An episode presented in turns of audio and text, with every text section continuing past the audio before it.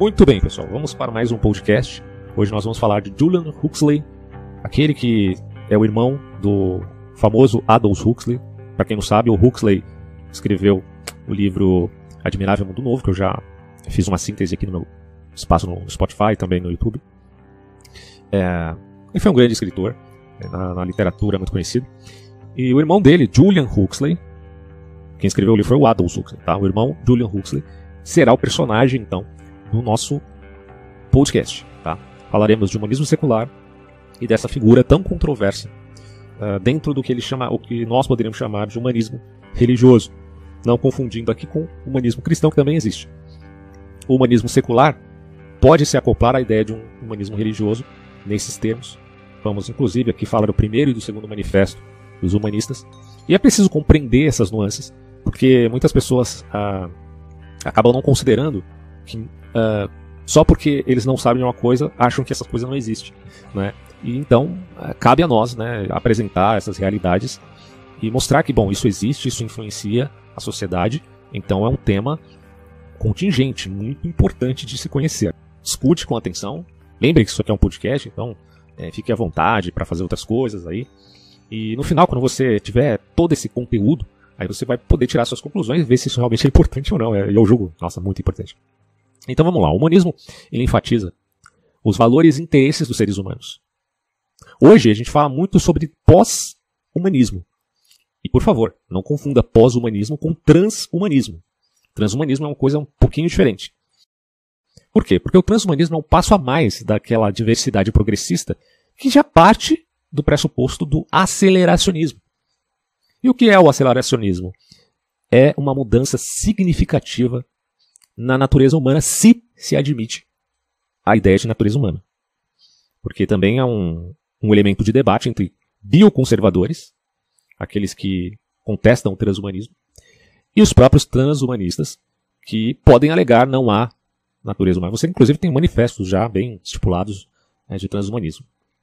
No entanto, quando nós falamos de pós-humanismo, é aquilo que vai além e que pode colocar em xeque até mesmo a dignidade humana. Então, até que ponto o humanismo ainda é relevante diante do, da, do pressuposto, digamos assim, da vinculação entre homem e máquina, entre homem e tecné, né, a técnica ou a tecnologia. Isso só a quarta revolução industrial, na sua maturação, poderá nos dizer. Quem sabe numa quinta revolução industrial nós já encontremos, é, segundo os prognósticos desses futuristas, essa aliança ou essa amálgama podemos dizer assim, entre homem e máquina. Bom, então o humanismo está sendo superado de certo modo, mas podemos falar de humanismo cristão? Podemos. Podemos falar de humanismo teísta, que não seja necessariamente cristão, mas que tenha um vínculo com uma realidade que admita o sobrenaturalismo? Podemos. Podemos falar de um humanismo religioso, mas que no fundo tem valores puramente seculares e que não é teísta? Podemos. Então, neste caso, seria um humanismo secular? Sim, seria um humanismo secular. E é este humanismo secular que eu vou repassar aqui para vocês. Bom, o humanismo secular é a forma dominante do humanismo, propriamente dito. Como eu já disse, você tem formas de humanismo não secular. E a declaração do humanismo é que o homem é o padrão de todas as coisas, fazendo às vezes aqui de Protágoras que dirá que o homem é a medida de todas as coisas. Em vez de focalizar os seres humanos, sua filosofia, a do humanismo, é baseada nos valores humanos. Então, os humanistas seculares formam um grupo é, muito variado. Então, ele vai citar aqui alguns nomes. Para quem não sabe, eu estou com essa, esse artigo do Geisler, mas tem uma bibliografia interessante. Tá? E depois eu vou deixar isso na descrição do podcast também. Ele vai citar aqui o Jean-Paul Sartre, no existencialismo, o Karl Marx e o Engels, também, no pragmatismo, ele cita a figura de John Dill. E até aqueles que defendem a, o egocentrismo, pelo menos nos termos aqui de Anne Rand. Isso vocês já devem conhecer. Gosto de algumas coisas da Anne Rand, mas, é, desculpa, essa defesa da, do egocentrismo eu acho muito, muito boba, assim. E também o comportamentalismo da figura conhecidíssima de B.F. Skinner, já partindo do pressuposto determinista, um, um determinismo, digamos assim, atroz. Apesar de todos os humanistas acreditarem em alguma forma de evolução, seja a evolução biológica, a evolução química, a evolução cósmica, na verdade essas três principalmente, o que é uma aporia, vocês vão entender por quê. Julian Huxley chamava esse irmão de Aldous Huxley de uma posição de religião do humanismo evolutivo. Tem um autor chamado Lemont que é, chamaria isso de humanismo cultural. E apesar das diferenças, os humanistas não cristãos têm uma base de crenças comuns. Isso aqui é, é bem interessante. Apesar dessas diferenças ideológicas, ah, um é pragmático, outro é existencialista, outro é marxista, outro é positivista, ou egocentrista. Bom, mas há um link entre eles que a gente precisa conceber aqui. Uh, e esse link forma aquilo que a gente chamaria de manifesto humanista, que representa uma coalizão de vários pontos de vista do humanismo secular. Bom, eu vou então falar aqui, resumidamente, do primeiro e do segundo manifesto humanista. Então, o primeiro foi em 1933. Um grupo de 34 humanistas americanos enunciaram os princípios fundamentais da sua filosofia nesse primeiro manifesto. Entre os signatários, você encontrava ali nada mais nada menos do que John Dewey, o pai da educação pragmática americana. Você encontrava o Edwin A. Burt, filósofo da religião, e o Earl Lester Mondale, é o ministro militarista e irmão de Walter Mondale, que viria a ser vice-presidente dos Estados Unidos. E quais são as afirmações? Bom, na introdução desse manifesto, os autores eles se identificam como humanistas religiosos. Isso é interessante, né? Mas não entenda que religioso como a admissão de um religare com o poder divino. Na verdade, é, religioso aqui tem uma conotação mais de caráter materialista, por incrível que pareça. E aí eles afirmam que estabelecer tal religião é uma grande necessidade do presente. Ou, ou seja, eles querem estabelecer uma religião para a humanidade. Uma coisa meio do, que, os cristãos chamarão de a religião do anticristo. Né? É, bom, e o manifesto ele consiste em 15 afirmações básicas que dizem o seguinte. Então vamos à primeira aqui. Ó. Os humanistas religiosos consideram o universo autoexistente e não criado. O que é controverso, né? Porque se você admite, apesar da, é, da, da possível é, contestação da teoria do Big Bang, a admissão de uma evolução cósmica implica em mudança constante. Portanto, de um certo início. Ora, se você admite um universo autoexistente, mas ao mesmo tempo admite que este universo deve ter tido um início, porque ele está, enfim, evoluindo, é estranho uh, que você tome este mesmo universo como um universo eterno. Mas essa admissão faz inclusive a referência àquele eterno retorno, do ponto de vista metafísico, de uma grande expansão e depois de um retrocesso. Sabe-se lá por qual lei física isso existiria ou aconteceria. Né? Os signatários, portanto, são, nesse caso, na admissão de um universo autoexistente, antiteístas. Evidentemente, você pode pensar em várias teorias a respeito do universo que tente adequar né, essa realidade de sua autoexistência. Para, enfim, negar a existência de um criador que não só tenha criado o universo, como o tem, ou mantenha ou sustente. Então, enfim, você pode pensar uh, em várias conceituações, como a ideia de multiverso, como eu já falei no vídeo lá que eu fiz sobre o Pirula, o multiverso não explica nada, ele só complica mais ainda, invertendo, inclusive, a argumentação de de Dawkins em relação a Deus, passa-se agora a dizer, bom, não é questão de Deus mais complexo, e sim de universos mais complexos, e portanto um retrocesso infinito apoético. Segundo lugar, o humanismo acredita que o homem é parte da natureza e que surgiu como resultado de um processo contínuo. Evolução. O naturalismo e a evolução naturalista são afirmados, e o sobrenatural, nesse sentido, é negado. Agora, o neodarwinismo falará necessariamente de uma evolução? Talvez use até a palavra, mas com uma conotação diferente. Porque, para o neodarwinismo, a coisa é muito mais vinculada à adaptação do que à evolução propriamente dita. Por que, que está evoluindo, afinal de contas? Perguntaria o neodarwinista. É, mesmo este sendo naturalista igualmente aos escritores do manifesto. Em terceiro lugar, por terem uma visão orgânica da vida, os humanistas acreditam que o dualismo tradicional da mente e do corpo deve ser rejeitado. É, em seu pleno materialismo, os humanistas não acreditam na alma, que seria um aspecto imaterial do ser humano. Tampouco acreditaria na imortalidade da alma. Nenhuma existência se estende além da morte, pensaria esses humanistas, fazendo às vezes aqui, daquele autor do best-seller Sapiens, o Yuval Noah Harari. Em quarto lugar, o humanismo reconhece que a cultura religiosa e civilização do homem são o produto de um desenvolvimento gradual. É uma questão de padrão do gosto em termos estéticos e hábito em termos éticos. Além disso, o indivíduo nascido numa cultura específica é em grande parte moldado por aquela cultura.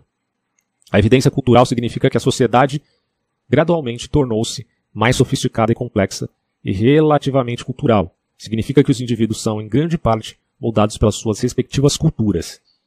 Uma outra poria aqui, porque quando falamos de relativismo cultural, importante não confundir com multiculturalismo. Ainda que o multiculturalismo possa abarcar a ideia de relativismo cultural para se justificar dentro de uma determinada sociedade, falemos aqui de civilização. Civilização ocidental tem, a, dadas as mudanças, apesar de tudo, os seus valores. E quando você admite o multiculturalismo no seio da civilização ocidental, você pode pensar em cultura islâmica, cultura africana, enfim. É, é possível você admitir, do ponto de vista do direito do indivíduo a uma determinada religião, praticar o seu culto e tudo mais. É claro que o multiculturalismo é um tema muito mais complexo do que eu estou colocando aqui, mas quando você fala de relativismo cultural, a coisa é muito mais grave. Você está dizendo que não há fundamento algum, não no sentido cultural, mas no sentido ético.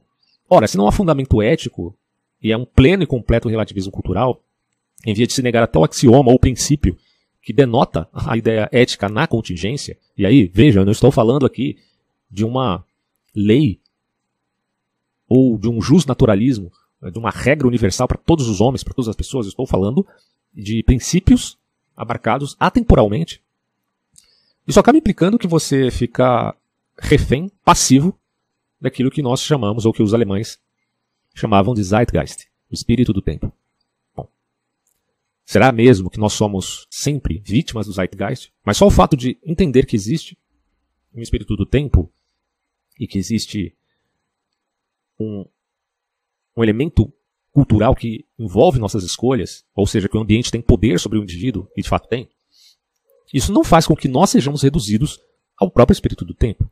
Então isso é muito importante compreender. Porque várias pessoas caem nessa poria, e a meu ver é o caso desses humanistas seculares aqui estão caindo na aporia do relativismo cultural, que eu já abordei aqui no Spotify com um vídeo da obra de James Rachel. James Rachel é um professor especializado em várias escolas éticas. E apesar de discordar dele em alguns pontos, claro, ele aborda bem a aporia do relativismo cultural. Então está deflagrado aí num podcast que fiz a esse respeito. É, e fora isso, a ideia de que nós somos sempre frutos da nossa cultura inequivocamente ou necessariamente. É um, um elemento necessitarista aí. Somos sempre frutos da nossa cultura. Ah, mas, na verdade, o homem tem a capacidade de pensar a contingência, porque nesta contingência existem dilemas éticos. E essa, paradoxalmente falando, é uma abertura que o homem tem, ou o ser humano tem, na verdade, de escolher entre o certo e o errado. Por quê? Porque ele admite isso de antemão. Se o relativismo cultural estiver certo, por que você fala relativo a questões é, de certo e errado. Não faz sentido.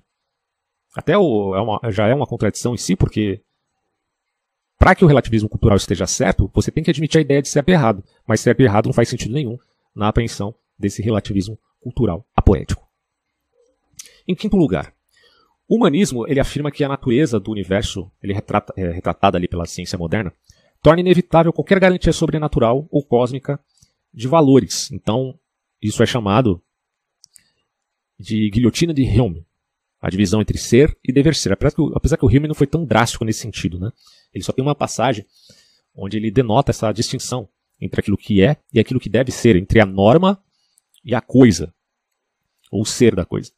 É, mas, numa mentalidade positivista, e em 1933 o positivismo estava muito forte no, no mundo, né? ou pelo menos assim uma pensão cientificista, vamos colocar dessa forma, o positivismo ele só foi degringolando mesmo na segunda metade do século XX. E, bom, a admissão da distinção entre ser e dever ser implica que o universo não está nem aí para o ser humano, né, em outros termos. E, a partir disso, a moralidade seria apenas uma coisa de apreensão cultural. Isso é um problema e, assim, Na verdade, a evolução biológica não explica com clareza o porquê que os homens têm né, essa moralidade, com essa natureza moral. O fato é que a natureza está aí e existe, né, acoplada à estrutura humana e abarcada também no seu significado último de caráter metafísico. Mas que é um problema para esses humanistas porque eles estão já partindo do pressuposto que não, que o ser e dever ser estão totalmente separados. E se, na admissão da inexistência de Deus, nos termos assim, de que Deus não. Ou que não haja Deus, né? Porque falar Deus não existe também não implica em que ele não é, né? Nesses termos metafísicos. Mas, de que Deus não está em lugar nenhum, uh, justifica a separação de ser e dever ser. No entanto, Deus acaba, na admissão de sua existência, nesses termos, sendo uma ponte, ele mesmo, de ser e dever ser. E, portanto, sendo o fundamento daquilo que Dostoiévski diria. Bom, se não há Deus, não há uma ponte entre ser e dever ser, logo tudo é permitido. No sentido de toda atrocidade, de toda violência, de toda a deturpação da dignidade humana, inclusive. E aí fica a pergunta, né? como falar de humanismo eh, a essa altura do campeonato? Perguntaria ali o Ivan Karamazov. Não com essas palavras, né? de outra forma. Em sexto lugar, estamos convencidos de que o tempo já passou para o teísmo. Isso é aqui eles falando, né?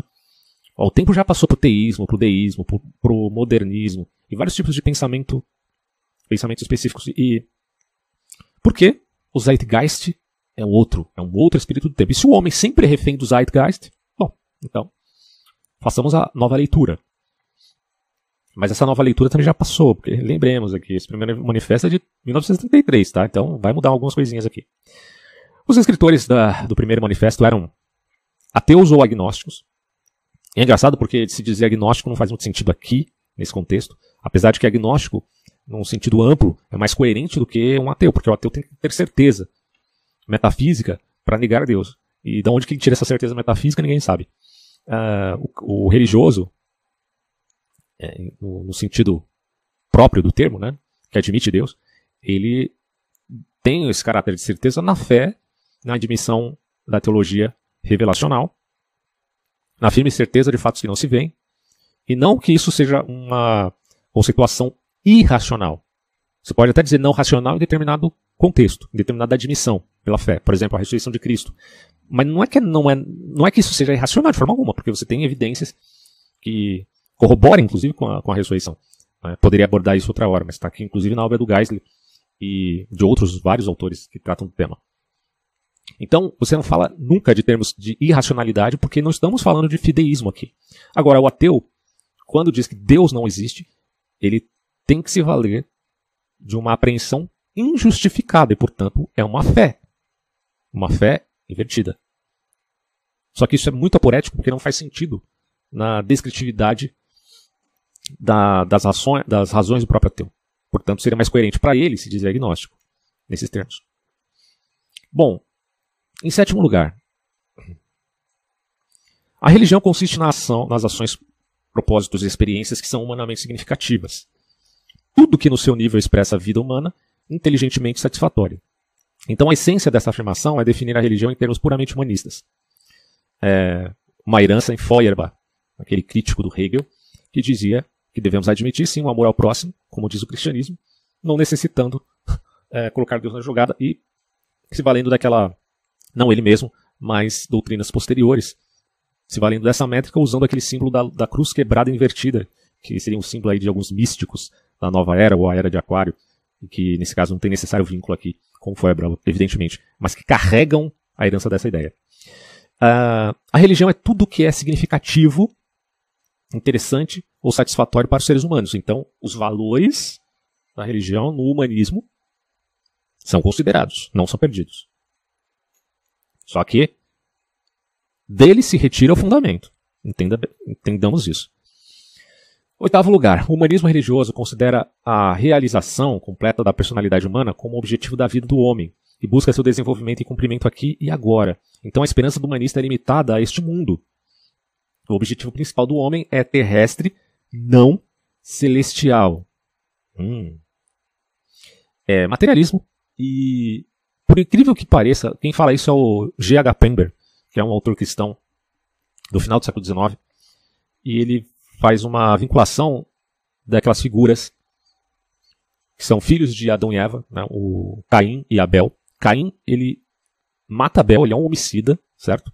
Só que depois que ele recebe aquela marca de homicida, ele não é condenado efetivamente, mas ele recebe uma marca para ficar bem claro que o que ele fez é algo abominável, dentro da, do mandamento do não matarás, que embora só seja pregoado por Moisés bem posteriormente, já estava presente né, naquele espírito da, da lei natural, ou que está vinculada ali, claro, à lei eterna. É, por quê? Porque tem um fundamento aí, né? mas consideremos aqui um princípio, não uma regra engessada. Isso é importante. Para não cairmos no absolutismo, que pode ser tão ruim quanto o relativismo, só que de forma invertida. Caim, depois que mata Abel, ele acaba. Claro, o tempo passa, eles viviam muitos anos, segundo a história lá do Gênesis, e Caim acaba encontrando uma esposa que provavelmente eram filhas e filhas e filhas de, de Adão. Né? Uh, centenas de anos vão passando, 100, 200, 300 anos, obviamente ele vai encontrar pessoas, vai encontrar uma esposa que são também, é, pelo menos inicialmente ali, irmãs dele. E Caim é aquele que constrói cidades, certo? Só que o irmão dele, que tomou o, o lugar de primogenitura espiritual, digamos assim, entre aspas, que é o, o Sete, o Sete é aquele que invoca Deus, né? ou seja, que tem uma esperança no sobrenatural.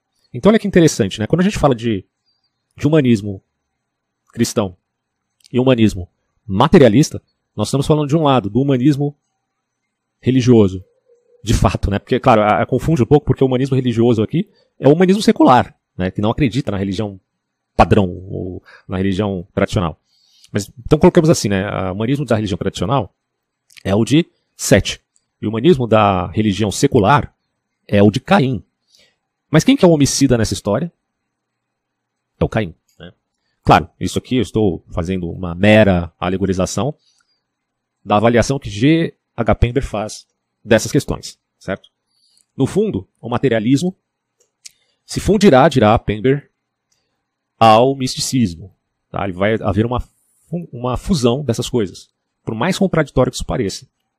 E me soa estranho que, que Julian Huxley parece ter uma coisa nesse sentido, um vínculo nesse sentido. Aliás, o, o Aldous Huxley também, né, de certo modo. Mas é interessante que o, que o Aldous Huxley ele faz uma bela crítica ao, pelo menos na obra Admirável Mundo Novo, a esse mundo tão admirável que no fundo é, tem muitos problemas. Então, é isso, né? O humanismo religioso considera a realização religioso secular, considera a realização completa da personalidade humana como objetivo de vida do homem e a busca de seu desenvolvimento e cumprimento aqui e agora. A esperança humanista é limitada a este mundo, vide Caim. Nono, no lugar das antigas atitudes envolvidas na adoração e oração, o humanismo encontra suas emoções religiosas expressas no sentido elevado de vida pessoal e no esforço cooperativo de promover o bem-estar social. A emoção religiosa está focalizada nas esferas natural, pessoal, social, não nos âmbitos espirituais e sobrenaturais. Então, isso aqui acaba trazendo com muita força, que é que Verglin chamará de imanentização do escatom, ou seja, uma religião política, porque se abandonou, consideremos aqui esses valores que tem uma ambição, entre aspas, espiritual, para se alocar apenas à esfera natural, pessoal, social. Claro que isso é um reducionismo atroz, o que acontece também na teologia da libertação, que na sua ênfase máxima ao aspecto social, acaba perdendo um pouco, né, ou muito, desse elemento da, tanto da ritualística cristã, quanto também da realidade espiritual que abarca a própria religião cristã. E aí a teologia da libertação abre espaço para inúmeras outras teologias que, que já distorcem completamente os valores mais, uh, digamos, as colunas né, da, da própria fé cristã. Aí você entra com teologia feminista, com teologia negra, com um monte de coisas que, que tem uma ênfase mais no aspecto social minoritário de uma determinada minoria que quer fazer frente até mesmo aquelas admissões doutrinárias tradicionais. Bom, em décimo lugar, conclui-se que não haverá emoções e atitudes exclusivamente religiosas do tipo até aqui associado à crença no sobrenatural. Isso aqui ainda é o manifesto, tá? É o primeiro. Este ponto consubstancia as implicações naturalistas das afirmações anteriores. A experiência religiosa deve ser explicada em termos puramente materialistas. Então, quando você fala de fé, você, ah, calma, eu explico isso pela neurociência. Quando você fala de, de, experiências sobrenaturais, calma, isso tem explicação aqui e acolá. Ah, falemos da, das famosas casas mal assombradas americanas. Essa ciência quer explicar esses fenômenos de, alguma, de algum modo. E eles podem falar de influência de, não sei, de forças eletromagnéticas. Enfim, podem ser geradas muitas explicações para tentar conceber a ideia de um fenômeno puramente materialista. O que me parece um absurdo, dado alguns fenômenos que são inequivocamente inexplicáveis, certo? Cito aqui alguns fenômenos de exorcismo que, sinceramente, não tem como você explicar com apreensões puramente materialistas. Ainda mais quando você fala de testemunhos oculares que viram levitação. Né? Ah, mas é, ilusionistas fazem levitação, é evidente. Mas eu estou falando aqui de um contexto, um caso, um momento específico, e não de truques de ilusionistas. Né? Para quem entendeu, fique claro aí. Não estou falando da pegadinha do Silvio Santos, lá onde ele faz uma menina levitar, né, usando maquinaria, pelo amor de Deus. Bom, em décimo primeiro lugar, o homem aprenderá a enfrentar as crises da vida com base em seu conhecimento da naturalidade e da probabilidade delas. Então há uma ênfase aqui nesses termos. É, é importante salientar que a admissão de determinados fenômenos que são, consideremos aqui inexplicáveis, eu cito aqui algumas é, né? experiências de quase morte, onde a pessoa literalmente vê o seu corpo enquanto está completamente inconsciente nele, pelo menos deveria estar inconsciente, mas ela está consciente numa outra esfera, digamos assim. E ela relata isso aos parentes posteriormente. Isso realmente se choca completamente com o materialismo. Tem outra coisa para dizer. É... Essa admissão de fenômenos que não são naturais não implica a negação de fenômenos que são de fato naturais. Isso tem que ficar claro. Tem gente que acha que, o, que, deve, que deve negar tudo que se refere a explicações naturalistas, pelo amor de Deus. A gente sabe por que, que chove. É um fenômeno natural.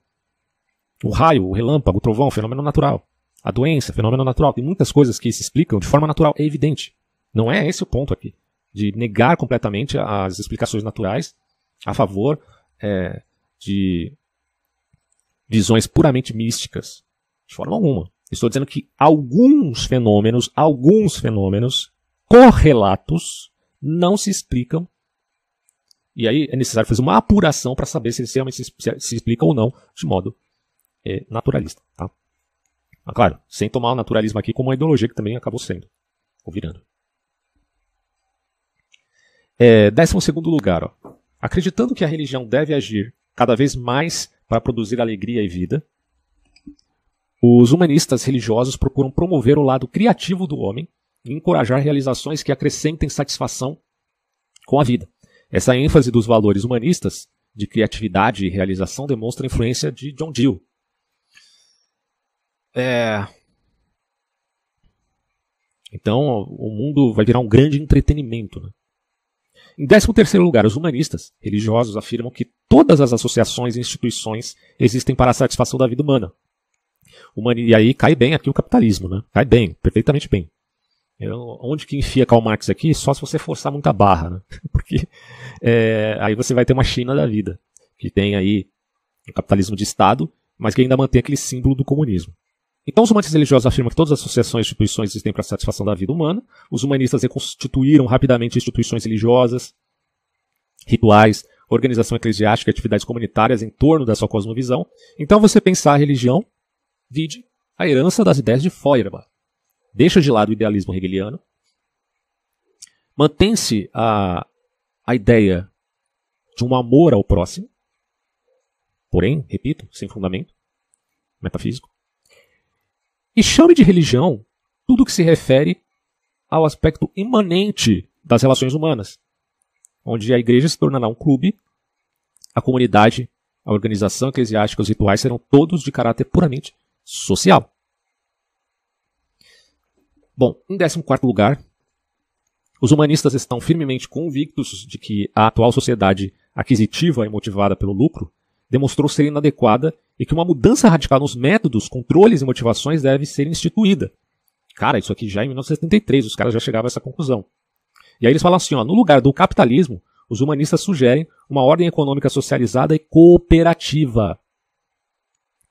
Essa ideia de, de, de cooperação nesses termos acaba parecendo um pouco com, com fascismo. Porque, no fundo, é, você vai manter uma ordem econômica, tá? balizada na, no, na racionalidade, mas ao mesmo tempo você vai trazer elementos de socialização e cooperação. Então, é basicamente o que apregou os capitalistas stakeholders da atualidade, principalmente na figura, para ficar mais fácil para você. Eu tenho um vídeo que eu falo do capitalismo stakeholder e do Klaus Schwab, que é o CEO do Fórum Econômico Mundial. Certamente, tanto Klaus Schwab quanto o Yuval Harari, aí o Yuval Harari como um intelectual, o Klaus Schwab como alguém envolvido já numa, numa, numa prescrição mais de política externa, de uma relação né, com, com os governos. Então, você tem essa concepção de uma ordem econômica que ainda mantenha inteligibilidade, como acontece na China, mas que agora tenha valores sociais bem postos, que é a religião stakeholder. Eu falo religião nos termos aqui do humanismo, tá?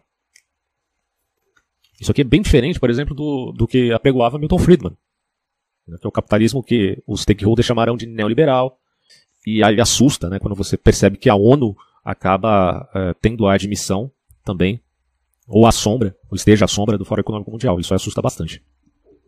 Você coloca as grandes multinacionais é, como se fossem, como se tivesse autoridade dos estados, cara. Aí vem lá o é, marxista, ou, ou, propriamente o socialista reclamar, dizer, olha aí, tá vendo as grandes empresas estão querendo incidir suas ordens no mundo. Pois é, mas você não está defendendo isso? Quando você defende, por exemplo, é, esses mandos e desmandos da cultura do cancelamento, do progressismo, você não está, na verdade, do mesmo lado das grandes empresas que você tanto critica enquanto um socialista marxista? Agora, só um adendo, né? No caso do Klaus Schwab e do Yuval Noah Harari, não necessariamente eles tenham uh, efetivamente se compromissado com o humanismo secular religioso, nem no primeiro manifesto, nem no segundo manifesto. O que eu estou colocando aqui, na verdade, são coincidências do pensamento deles em relação a esses manifestos. Mas não necessariamente os caras façam parte integralmente disso. Né? Eu, na verdade, não tenho esses dados aqui para poder afirmar. Porém, né, considerando as atribuições e os ideais que eles propagam por aí, a gente percebe essas uh, coincidências. Bom, 15 lugar, eles falam: afirmamos que o humanismo irá é, confirmar a vida, ao invés de negá-la. Isso meio que parece uma alfinetada no cristianismo, né? é, buscar evocar as possibilidades de vida e não fugir delas, procurar estabelecer as condições de vida satisfatórias para todos, não apenas para alguns. A tendência pró-socialista continua nessa afirmação, resumida, que apresenta o humanismo religioso numa estrutura de apoio à vida. Mas entenda, pessoal, é socialismo, não é marxismo comunista. Isso é importante, cara. É, é um socialismo hibridizado com o capitalismo. Eu repito, o humanismo secular é uma religião. É uma religião, não tenho o que dizer. É, como eles colocam aqui no início, né? Nós precisamos de uma religião, porque a religião une os povos, ela não divide. Só que às vezes é necessário dividir, polarizar, para então, aí sim, é, unir novamente.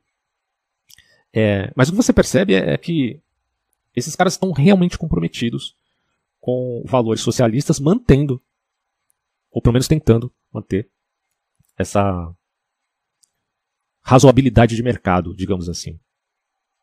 E isso significa o, o Great Reset. Né? É, então, as grandes empresas de entretenimento, elas estão nessa pegada. Quando você vê que a Disney não está muito preocupada com lucro, mas em manter continuamente a sua narrativa, a sua propaganda, porque virou é assim, aquela propaganda que, que na, quando eu era moleque, né, tinha muita propaganda de, de Lego, de, de né, que eu, as crianças, a gente adorava assistir TV porque sempre tinha propaganda de brinquedo. Hoje não tem mais isso. Né? Hoje as propagandas são ideológicas, as crianças estão sendo levadas e manipuladas por propagandas ideológicas. Por quê? Porque o alvo é a nova geração. Eles pensam a longo prazo. Mas eles estão pensando a longo prazo desde muito tempo. Aqui a gente está falando do Manifesto Comunista de 1933, mas o Five Society é de 1800 bolinha, cara, muito antes disso. Então esses caras estão pensando já há muito tempo. E essas tentativas de associações, às vezes se desmantelam, e aí eles recomeçam de novo o ideal se esvai e depois retorna novamente. Mas no fundo, a gente tem aqui essa avaliação, né? Os humanistas que criaram um manifesto afirmaram que a busca do bem-estar ainda é a principal tarefa da humanidade, que no fundo quem trouxe isso com, do bem-estar social, segundo o Ludwig Mises, foi o capitalismo, né? O capitalismo ele trouxe muitos benefícios à sociedade, tanto que a população começou a aumentar mais efetivamente no mundo por conta do capitalismo, né? por conta da Revolução Industrial. Mas tudo é flores da Revolução Industrial? Não.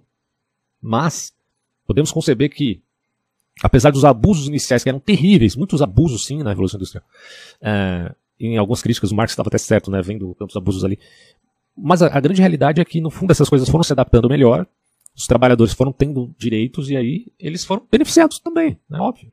A humanidade foi beneficiada. Então, enfim, a busca de bem-estar social é a principal tarefa da humanidade. E que cada pessoa tem dentro de si poder para a sua realização. Eles eram otimistas com relação aos objetivos e perfeccionistas na sua crença de que a humanidade tinha a habilidade de alcançá-los. Tá? E aí a tecnologia se tornou, e o futuro se tornou uma metafísica para esse pessoal, uma esperança sempre futura, inclusive, de vencer a morte, como dizem os transhumanistas. A gente tem uma, uma avaliação do, do Geisler aqui, sintética. Ele vai dizer, primeiro, o manifesto humanista pode ser resumido como ateísta em relação à existência de Deus. Segundo, naturalista em relação à possibilidade de milagres, quer dizer, não tem sobrenatural. A negação disto de forma veemente. Evolucionista em relação às origens humanas. Apesar que aqui é mais a, no neodarwinismo é mais adaptação do que evolução. Relativista em relação aos valores, tá? o que já é uma aporia completa. Isso aqui eu acho que é a maior fraqueza do humanismo. É o, é o fato de que na negação de Deus, você não tem mais a ponte entre ser e dever ser. Então, é o que o C.S. Lewis dizia no seu argumento moral. Não moral no sentido moralista, né, para quem não entendeu, moral no sentido filosófico. É, quinto, otimista em relação ao futuro progressistas, portanto, no sentido do aceleracionismo. Você pode falar progressismo em vários sentidos. Né? Você sabe a palavra ambígua. Uh, mas aqui é no sentido do aceleracionismo tecnológico. Então, quando você vê o Klaus Schwab falando da quarta religião, da quarta religião não, desculpa, da quarta revolução industrial, uh, é aquilo, né? A primeira revolução industrial, olha que ela nos trouxe coisas incríveis. A quarta, a quinta, vai mudar tudo. Então, muito otimismo em relação ao futuro. Assim como fascistas também.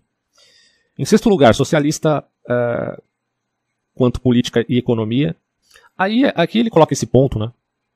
Que é socialista quanto política e economia. Mas em que sentido é socialista enquanto economista? Eu não, eu não, porque assim, os, os, os, caras do primeiro manifesto, ele está citando aqui, por exemplo, John, John Dio e vários outros. Então não sei se esses caras tinham um compromisso aqui com o marxismo, não. Eu acho que seria mais economia mista. Mas, enfim, né, fiquem abertos aqui porque ele não deixa explícito também. Então, é, socialista quanto política e economia. Mas eu tendo a pensar, do ponto de vista, claro, atualmente dos stakeholders, que aqui é economia é, nesses termos, tá? Não é marxista. Em sétimo lugar, claro, se você pega Marx enquanto humanista secular, aí sim. Em sétimo lugar, religioso quanto à atitude em relação à vida. É a religião política de Eric Wegelin, apesar, eu sempre digo, né, o Wegelin, ele se, ele declinou do conceito de religião política por acreditar que a religião é um conceito muito amplo é, e pouco restrito para explicar o fenômeno. Ali usa a conceituação é, agnóstico, é, melhor, gnóstico, né? Agno, uh, os gnósticos do, do, primeiro século pós-cristão, o fenômeno pós-cristão. É, mas ainda acho que do ponto de vista didático é bom usar a ideia de, de religião política. E em oitavo lugar, humanistas em relação aos métodos que sugere aos que querem alcançar os objetivos deles. Tá? Então, é aquilo, né? A afirmação não é apenas otimista, é excessivamente otimista em relação à possibilidade da perfeição humana. E aqui entra com muita força o transhumanismo. E assim, não precisamos, de novo, a gente precisa sempre fazer algumas pontuações. O crescimento tecnológico não é necessariamente uma coisa ruim. Tá? Mas o que ele está dizendo aqui que também não é necessariamente uma coisa boa. É uma coisa ambígua, pode ser para bem ou para mal. E até os criadores do segundo manifesto humanista, que é aí de 1973, reconheceram os eventos desde 33 fazem essa afirmação anterior parecer otimista demais. O primeiro manifesto evita propositadamente o uso das palavras precisa e pode, mas não evita a palavra irá acontecer e deve acontecer. Então, quer dizer, eles estão já partindo do pressuposto de divisão entre ser e dever ser, do ponto de vista de uma avaliação filosófica, que talvez nem sequer percebessem. E mesmo assim, estão falando no sentido de ser da norma, dever ser. Isso é bem aporético. As afirmações dos humanistas sobre valores que consideram importantes implicam que a pessoa precisa entre aspas, buscar esses valores. Mas, bom, não tem fundamento para os valores. Mas agora essas pessoas precisam buscar os valores desses caras que fizeram o manifesto. é isso que esse pessoal do progressista anda pegando por aí.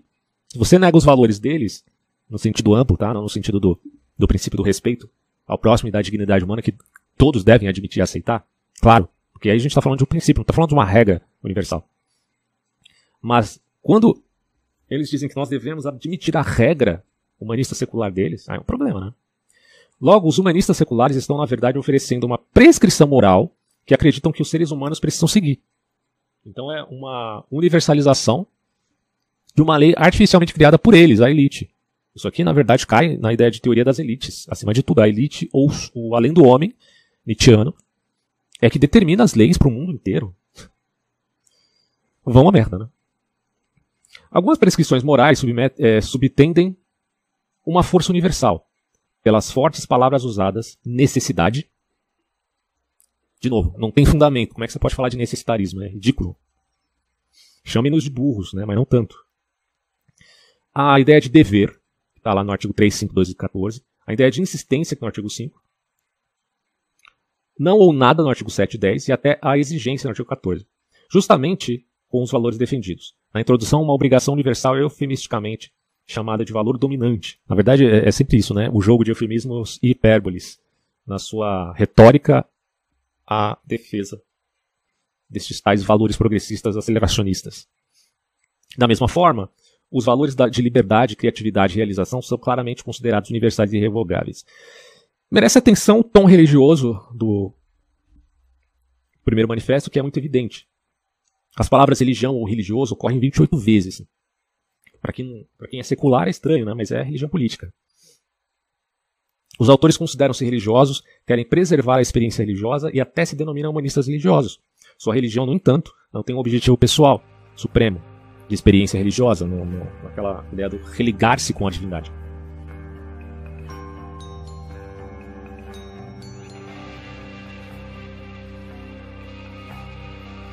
Mas aí a gente chega a 1973, com o segundo manifesto, agora sim, com uma visão mais bem especificada. Né? Você tem várias figuras muito é, famosas aqui, como o Anton Flew, que eu incluí um, um, um, livro aqui do, do Anton Flew. Mas você tem também o, o Skinner. Então, ó, 40 anos depois da criação do primeiro manifesto, os defensores do humanismo secular de vários países acharam que era necessária uma atualização. Isaac Asimov, Joseph Fletcher, Anton Flew, Skinner e tantos outros. No prefácio, os autores negam que estejam estabelecendo um credo comprometedor, mas dizem que hoje é a nossa convicção. Reconhecem continuidade dos humanistas anteriores ao afirmar que Deus, orações, salvação e providência são parte da fé não comprovada e desatualizada, apesar que o Antônio Flew declinou disso, para quem não sabe, o Antônio Flew que era ateu, acabou admitindo a existência de Deus e partindo de um pressuposto, inclusive, que critica o multiverso e admite um deísmo com D de dado. É muito interessante o livro dele, um dos últimos livros dele antes de morrer. É, eu não estou querendo demonizar essas pessoas também que eu estou citando aqui, pelo amor de Deus, tá? É, eu só estou tentando apontar alguns elementos que parecem aporéticos na visão deles. As afirmações. As dezenas de afirmações básicas, as, melhor, né, as 17 afirmações básicas do segundo manifesto aparecem sob títulos de religião, no artigo 1 e 2, ética, no 3 e 4, o indivíduo, no 5 e 6, sociedade democrática, no 7 e 11, a democracia passou a ser um valor universal, e comunidade global, 12 e 17, que tem a ver com aquela crítica dos, da, da direita, eu ia falar extrema-direita já por causa da mídia, que sempre fica batendo nessa tecla de uma forma quase cientificadora, né? Não é só a extrema-direita que fala de globalismo, não, tá? Mas, enfim, né, a ideia de um, de, uma, de um comunismo global, nos termos é, desses valores democráticos universais, não sendo, portanto, comunismo, nem ditadura do proletariado, mas ainda mantendo-se uma certa elite que está se sobrepondo a, aos pequenos e aos grandes, como diz lá o Apocalipse.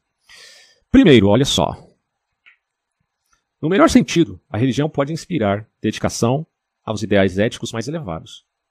Aqueles caras lembram lá dos mártires cristãos, dos muçulmanos que dão a vida, apesar que os muçulmanos estão lá com a promessa das virgens, né? Os caras meio que, né, para pra pensar, não, tá uma merda esse mundo, né? Por que não? Bom, enfim. Então eles estão considerando isso, quer dizer, Poxa, a religião ela inspira muita dedicação, ideais éticos muito elevados. Olha para Mahatma Gandhi, olha para Jesus Cristo, olha para Martin Luther King, né? Então, o cultivo da devoção moral e da imaginação criativa é a expressão de experiência e aspiração espiritual genuína. Será que não seria interessante, então, transformar os movimentos sociais em religião? É, basicamente é o que os caras estão tentando fazer. Só que, bom, se eu transformo isso em religião, preciso ter um diabo para minha religião. E quem vai ser o diabo da minha religião? Vocês já sabem quem era. O bode expiatório da extrema-direita, encabeçado por Adolf Hitler. Evidentemente que Hitler é um inimigo da humanidade, ele não é só o inimigo da comunidade global. Ele é um inimigo da humanidade, ele é um inimigo da direita, é um inimigo da esquerda, é um inimigo de todo mundo.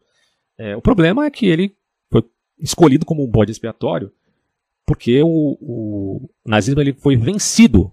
Ora, se o nazismo tivesse continuado assim como continuou a China comunista, os nazistas achariam recursos para encobrir todos os seus crimes, como o próprio a China comunista, o PCC, fez para encobrir os crimes de Mao Tse Tung, e apesar de tentar encobrir, não conseguir, porque a gente sabe hoje que ele cometeu crimes, né? Tem documentos históricos valiosíssimos, inclusive meu vídeo último tratou disso. Então, mas o PCC ainda está no poder, não é um cachorro morto. o nazismo é. O nazismo existe ainda, enquanto grupos isolados, os malucos imbecil, né, defendendo o seu racismo atroz. No entanto, organizacionalmente, enquanto partido, faleceu, faleceu, né? O comunismo não. O stalinismo, é, assim, morreu em que sentido? Morreu de cansaço, mas ficou anos a fio no poder. E o Putin ainda é, vê a figura de Stalin como um grande estadista, certo? Todos nós sabemos disso, que o Putin admira, apesar de, de não ter bons olhos assim para com Lenin, em relação a Stalin, ele tem uma grande admiração. Inclusive, existem bustos de Stalin na Rússia ainda por conta da política do Putin. Né? É, então, isso precisa ficar entendido. Ah, e ele continua dizendo: os autores rapidamente acrescentaram que as religiões tradicionais dogmáticas e autoritárias prestam um desserviço à, à espécie humana. Uma ideia de Karl Popper também tá, tem a ver com isso, né? A sociedade, sociedade aberta e seus inimigos. Então, essa, essa eles vão pensar que essas religiões tradicionais podem se tornar muito tribalistas, né, e acabar gerando os problemas de luta de clãs, lutas tribais. Bom, a, o Geisler continua dizendo assim, ó, além disso, não encontram evidências suficientes do sobrenatural. Então continua essa cosmovisão materialista. Como não teístas, começamos com, eles dizendo, né, começamos com os humanos e não com Deus. É, com a natureza e não com a divindade. Não conseguiram descobrir nenhuma providência divina, segundo o que eles falam. Então, nenhuma divindade nos salvará, nós mesmos devemos nos salvar. Essa é, seria uma das sentenças dessa visão de mundo ou desse manifesto, segundo manifesto. Não tem Deus, cara, a gente vai ter que se virar. Essa é a ideia dos caras. Ah, declinando, inclusive, da, da providência divina de Jesus. Porque pensa, se Jesus ressuscitou dos mortos de fato, então esses caras aqui estão completamente errados, né? há sim uma salvação e toda, todos esses dois mil anos foi um, um trabalhar intelectual para explicar o que é a soteriologia cristã. E os caras simplesmente jogam isso fora e dizem, não, a gente precisa nós mesmos fazer alguma coisa. Claro que também, à luz dos massacres que aconteceram né, no século XX, olha, sinceramente, eu não, eu não tiro muita razão do desânimo, do pessimismo, desse, do, do pessimismo metafísico desses caras, não, tá? Porque, meu, quando você olha para um, uma Segunda Guerra Mundial, para uma União Soviética, para uma China comunista, as desgraças que aconteceram nesses lugares. Eu estava explicando para um rapaz lá que me questionou sobre, ah, você está usando essa conversa fiada de canibalismo, que comunistas comem criancinhas, blá blá blá. E que, na verdade, não é nada disso. O que eu estava demonstrando assim, é uma, é uma bibliografia que tem plausibilidade historiográfica. Muitos historiadores corroboram, evidentemente, com essa história, de que, sim, aconteceu canibalismo e massacres na China comunista. Isso aí eu deixei os links ali, inclusive um, um livro sobre o assunto de, uma, de um autor que é uma testemunha ocular, que, que fez questão de contar essa história para o Ocidente. É, esses relatos de fato são reais, tá? Claro, são pontuais. Não, não é que é, o Partido Comunista do Mao Tse Tung tivesse consolidado uma política de canibalismo. Ele não fez isso, não. Eu, não disse isso. Ninguém disse. Nem o cara do livro lá do livro do comunismo disse isso. Ele só disse que existiu eventos pontuais onde a população comeu carne humana, seja pela fome, seja pelo ressentimento provocado pelas polarizações entre classes, ou luta de classes, que eram alimentadas pela política de Mao Tse Tung, e aí sim, um culpado, direto e indiretamente falando. Bom, mas aí quando você vê esses caras aqui, em 1973, olhando para todo o mundo, todas as desgraças do mundo, os caras ficam. A gente tem que fazer alguma coisa. Bom, em segundo lugar, ó, Promessas da salvação, de salvação imortal, o medo de condenação eterna, são ilusórias e prejudiciais. Aí já é um avanço é, arrogante do humanismo secular. Né? Aí ele fala assim: elas distraem os homens da autorrealização e da preocupação com a injustiça social. Então a ciência descrê da alma, da imortalidade da alma. E aí você tem esse, esse propagandista aí, o Valno Harari, desses valores com grande destreza. Um dos é, tópicos do livro dele, principalmente no Homo Deus, é a negação perene e perspicaz da imortalidade da alma, porque isso é importante para o movimento humanista. O engraçado é que isso se contrapõe com as experiências de quase morte, né, que, que batem de frente com essa ideia. Bem curioso esses fenômenos. Bom, a ciência descrê da alma. Pelo contrário, a ciência afirma que a espécie humana é resultado de forças evolutivas naturais, então o homem seria um animal, não tão diferente assim da pulga, segundo esse raciocínio. Os humanos devem preocupar-se com o bem-estar nesta vida e não na próxima. Portanto, fortalece aí a religião da imanência do escatom, os movimentos sociais. E hoje em dia isso está muito em pauta. É, como a pregação do manifesto humanista é de que não há alma, logo é, é as palavras do apóstolo Paulo. É, se não há uma vida após a morte, nós cristãos que estamos padecendo, aquele dizendo né, que estamos padecendo contra os romanos, contra as perseguições dos judeus também, nós somos os mais miseráveis de todos os homens. Quer dizer, a gente não vai ter uma glorificação do corpo, a gente vai morrer, vai acabar tudo, e eu estou fazendo o que aqui então, né? É... Nesse sentido, o raciocínio dos caras é o seguinte: bom, se a ciência não provou nada a respeito da vida após a morte, então por que, que eu tenho que me dedicar a esses valores a posteriori? Né? Então a preocupação passa a ser puramente imanente, puramente política, puramente retórica. Então você perde tantas dimensões aí, mas tantas dimensões, que o que acontece é um declínio da inteligência humana. Porque são muitas reduções. Primeira redução ao mecanicismo da alma humana. Aí já não é mais alma. Segunda, a redução do eu do indivíduo. O indivíduo já não é indivíduo. Ele já é uma simbiose entre muitos seres, e muitos robôs biológicos. E mas ele ainda tem a mesma idade, né? Mesma idade significa que ele ainda é quem ele sempre foi, ele está, claro, ele está mudando gradativamente, as células estão sendo trocadas no seu corpo, periodicamente, e ele ainda tem consciência de que é ele mesmo, se não tiver o Alzheimer. Apesar que existem fenômenos no Alzheimer que é, existem iluminações, é, acident, não é acidental, mas assim, como se fosse resquícios de memória que aparecem do nada. Mas como que elas aparecem se aquilo já tinha sido perdido, né? É um fenômeno bem interessante que existe no, no, no Alzheimer. Bom, de qualquer maneira, a admissão aqui é: se não há esperança derradeira para o homem no pós-morte, só tem isso aqui, então se fortalece o que? Os movimentos sociais. O feminismo, teoria de gênero, é, Judith Butler, inclusive. Eu estava lendo um, um, livro da Judith Butler, como um bom filósofo que sou, né? Tenho que ler livros dos quais eu discordo. Mas achei interessante que a Judith Butler faz uma crítica às feministas que apelam à ideia do mal do patriarcado. achei muito engraçado isso, porque, caramba, né? Claro, é, do ponto de vista da terceira onda feminista, que agora está fazendo uma vinculação entre teoria de gênero, que eu chamo de ideologia de gênero, e aí, portanto, usando ideologia que vou me chamar de extrema-direita, é, que eu estou pouco me lixando para isso. Uh, ela declina da ideia de um patriarcado necessariamente mal, ou como se essa ideia fosse uma coisa do tipo quase uma é, demonização do homem. Até porque, se a teoria de gênero estiver certa, é, não há homem e mulher nesses termos, né? fazendo, portanto, uma diferença entre gênero e sexo. Tá? O que abre espaço para disseminação imaginativa da fantasia humana sobre a estrutura fria biológica é, da próprio, do próprio ser. Então, a estrutura fria biológica define o homem é homem e mulher. O, o, humano é homem e mulher, né? Não tem outro. É macho ou fêmea. É, mas a imaginação, ela traz é, mudanças significativas, porque ela não está presa a essas diretrizes, digamos assim. Então, é engraçado, porque de um lado você tem um determinismo biológico, do outro você tem um indeterminismo total da imaginação. Então a fusão dessas duas coisas acaba gerando muitas contradições, né? Porque se a teoria de gênero estiver certa, ela está dizendo que não, que ninguém nasce isto ou aquilo. Ora, mas a defesa da comunidade homossexual sempre foi a de que existe um, um, um elemento inato nessas figuras que nascem com desejos é, desse porte, tá? Ora, se há um desejo inato no indivíduo, então como se explica que os indivíduos não nascem nem isto nem aquilo? Ou se nasce com um elemento inato ou não se nasce com um elemento inato. Então, a teoria de gênero acaba sendo contraditória à defesa do inatismo homossexual. Né? É, há quem queira fazer essa vinculação de alguma maneira, mas eu acho é, que não, não faz com, com sucesso. Portanto, se perde quando, quando você é, desmantela a dimensão metafísica, se perde muito da inteligência humana. E aí você fica aí à mercê de contradições sem ficar corado, né? sem ficar envergonhado. Porque pouco importa se é contradições, já que não tem um sentido teleológico da vida. É, aí o Geisler continua aqui, ó, terceiro.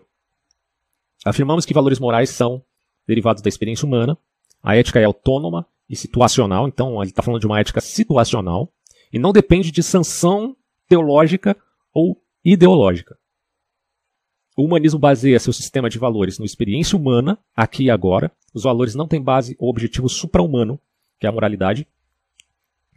Então, me, me parece assim muito. Porque quando você fala que a ética é autônoma e situacional, ora, se ela é situacional, ela tem que ser amparada em algum princípio que valore a, o atuar ético naquela determinada contingência. Eu não nego a situação, eu não nego o elemento contingencial em determinada circunstância. Mas eu nego que ele não tenha que ter amparo é, teleológico. Né? Tem que ter algum amparo ali para se validar uma atitude e dizer que essa atitude é certa ou errada dentro da esfera de um acontecimento. Claro, uma atitude pode ser melhor ou pior, pode ser boa, pode ser ótima, pode ser excelente, pode ser ruim, pode ser muito ruim, pode ser péssima. Pode, podemos pensar nessa graduação, mas não podemos tirar a esfera do certo e errado em determinada ação. E para isto, há necessidade de você ter um fundamento que se aloque a princípios que são atemporais. É, quando você fala de princípios, está falando justamente disso, que não depende da temporalidade ou do espírito do tempo apenas. Bom, em quarto lugar, a razão e a inteligência são os instrumentos mais eficazes que a humanidade possui. É, é engraçado porque eu estou falando aqui de declínio da inteligência. E ao mesmo tempo esses caras estão falando de inteligência quanto instrumento. Bom, então, em quinto, a preciosidade e dignidade da pessoa como indivíduo é valor central do humanismo. Assim, a liberdade individual de escolha deve ser ampliada. Uh, em sexto lugar, na área da sexualidade, cremos que atitudes intolerantes, geralmente cultivadas pelas, pelas religiões ortodoxas e culturas puritanas, reprimem indevidamente a conduta do indivíduo. Nesse caso aqui, do aspecto sexual. Né? Os autores afirmam os direitos de controle de natalidade. É praxe desse pessoal, tá, da comunidade global, de acreditarem que o controle de natalidade é fundamental para a espécie humana. Quando os dados né, é, hoje dizem que até 2100 a população humana deve diminuir e não aumentar, esses caras aqui ainda acreditam que o controle de natalidade é importante e acham que fazer isso de forma artificial é benéfico à sociedade trazendo muitos problemas. A China fez isso e hoje está tendo muitos problemas. A política de filho único na China, uh, não sei se era um ou dois filhos, não lembro bem, mas uh, traz problemas hoje porque na China falta mulheres, né? Então a situação ali é bem problemática e por quê? Porque é uma implantação artificial. Né? Quando você traz isso à tona, essa tentativa de engenharia do mundo, você acaba não considerando os efeitos colaterais disso porque você não tem como considerar esses efeitos colaterais. Quem explica bem é o autor do, do livro Antifrágil, Caleb, que fala que em sistemas complexos, meu amigo, você não pode simplesmente sair aí artificialmente fazendo o que você quiser, não. Você pode gerar efeitos colaterais terríveis para aquela para aquele sistema, no caso da sociedade.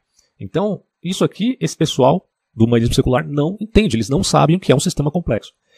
E aí vai mexer com cultura de natalidade, vai mexer com a cultura, vai mexer com, a, com um brilho dos jovens para modificar os, a, a sua, os seus sentimentos em relação ao futuro, para conquistar novas gerações.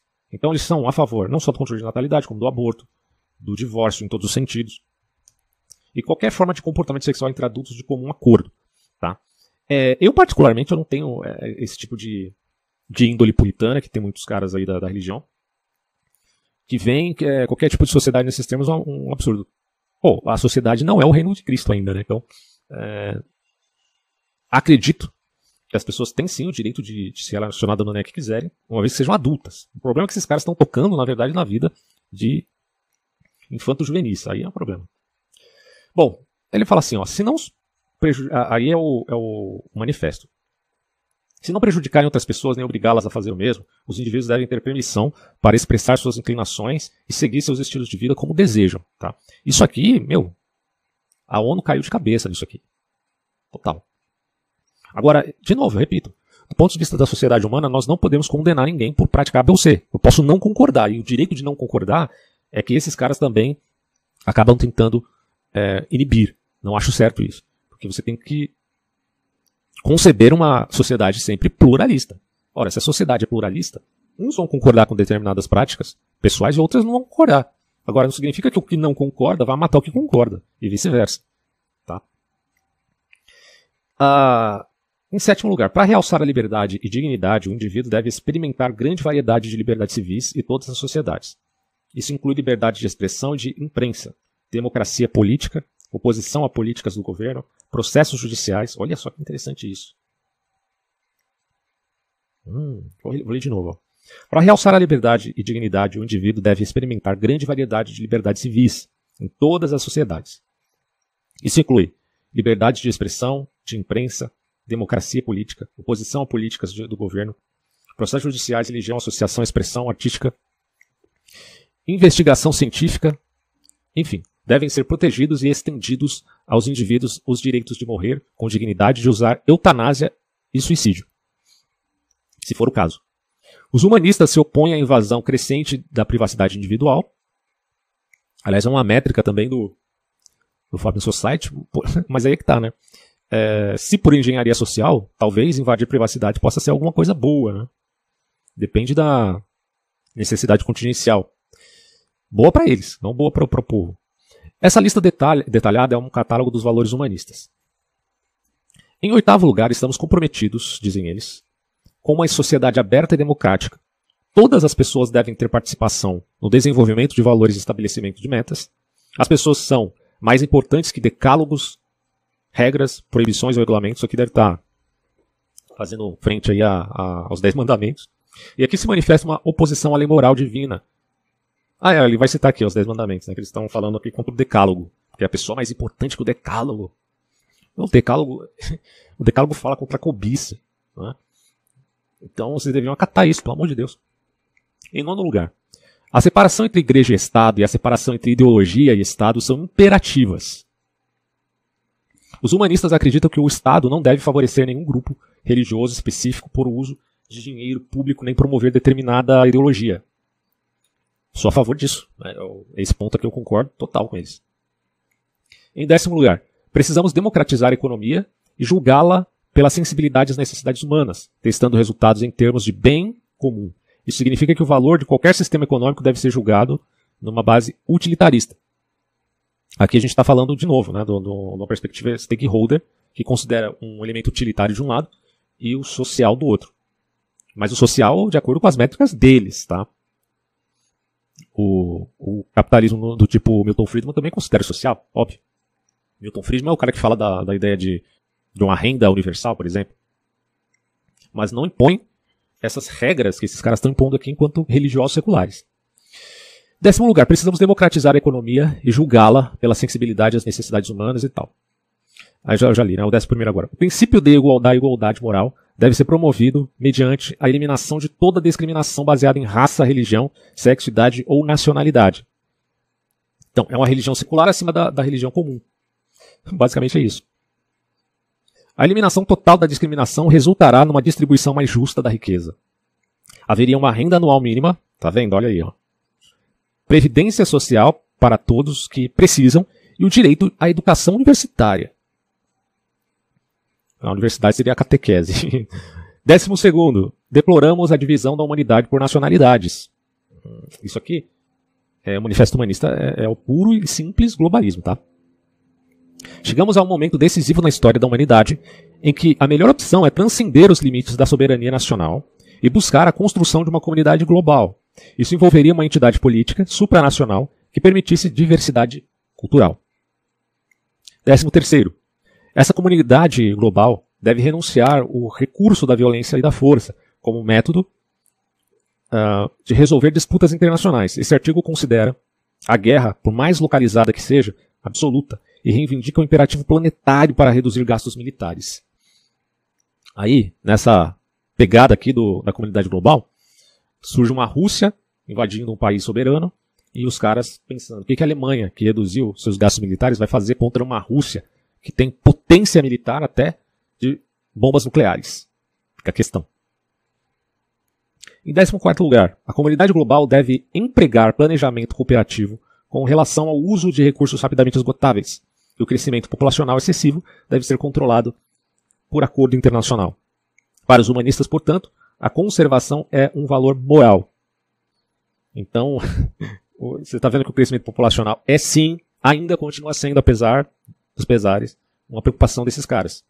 Você tem uma figura que destoa disso aqui, é o Elon Musk. O Elon Musk faz críticas a esses caras que estão preocupados com o crescimento populacional, inclusive, inclusive apelando aí a, a esses novos dados.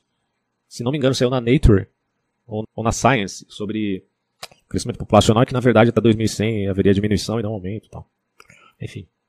Mas a preocupação deles realmente está lá no, nos mandamentos né, da religião secular. 15. É obrigação moral das nações desenvolvidas dar grande assistência técnica, agrícola, médica e econômica a nações subdesenvolvidas. Isso deve ser feito por meio de uma autoridade internacional que garanta os direitos humanos. Então, é, acho que, que, é interessante, tá? Esse, essa parte que é interessante. E quando você pensa num Burundi da vida, um país assim, que as crianças morrem, tem uma mortalidade infantil muito alta, tem muita pobreza, uh, aí você tem que considerar que existe contingência para tal atitude. Sim. Em 16, a tecnologia é uma chave vital para o progresso e desenvolvimento humano. Este artigo fala contra a condenação indiscriminada da tecnologia e seu uso para controlar, manipular ou modificar seres humanos sem consentimento da humanidade. Bom, é, aí vocês têm que se preocupar com a China, então. Né? 17. Devemos expandir a comunicação e o transporte entre fronteiras. As restrições de viagem devem cessar. Este artigo termina com uma advertência. Devemos aprender a viver abertamente juntos ou pereceremos juntos. Isso aqui é Sociedade Aberta do Capooper. A conclusão ah, fala contra terror e ódio. Afirma os valores da razão e compaixão, assim como tolerância, entendimento e negociação pacífica. Exige o mais alto compromisso de que somos capazes, que transcende igreja, estado, partido, classe ou raça. Fica claro que os humanistas estão exigindo um compromisso supremo com valores morais transcendentes, ou seja, um compromisso religioso. Porém, os valores deles não têm fundamento nenhum. Por quê? Não tem Deus, segundo o que eles mesmos dizem. Ah, eu estou falando do ponto de vista filosófico, não estou dizendo que eu negaria é, valores que, que estão vinculados à dignidade humana. Muito pelo contrário. Mas eu, eu tenho fundamento para dizer, do ponto de vista metafísico. Bom, avaliações do segundo manifesto aqui do, do autor. Ele é muito mais forte que o outro, mais detalhado e menos otimista, tá? Então ele é mais pé no chão, é, considera novas realidades, óbvio, que já se passaram 40 anos. É menos cuidadoso, porém, no uso de termos morais, tais como deve e na exigência de um compromisso supremo. É realmente uma convocação forte, urgente, moral e religiosa. Eles são religiosos. Como seu predecessor, também é ateísta, naturalista, evolucionista, socialista, relativista e ainda otimista quanto à possibilidade de a humanidade salvar a si própria. Tem que acreditar se eles querem supostamente salvar. Por que, que eles não deixam né, as pessoas serem. Bom, enfim, né, isso aí é uma coisa mais complexa, mas. É, em, é o que eu digo, em sistemas complexos você não pode querer ser o dinheiro uh, e, e, fazer aí cirurgias com marteladas, como esses caras querem fazer. A ênfase na característica internacional é bem mais forte, inclusive. O que eles chamam, portanto, de comunidade global.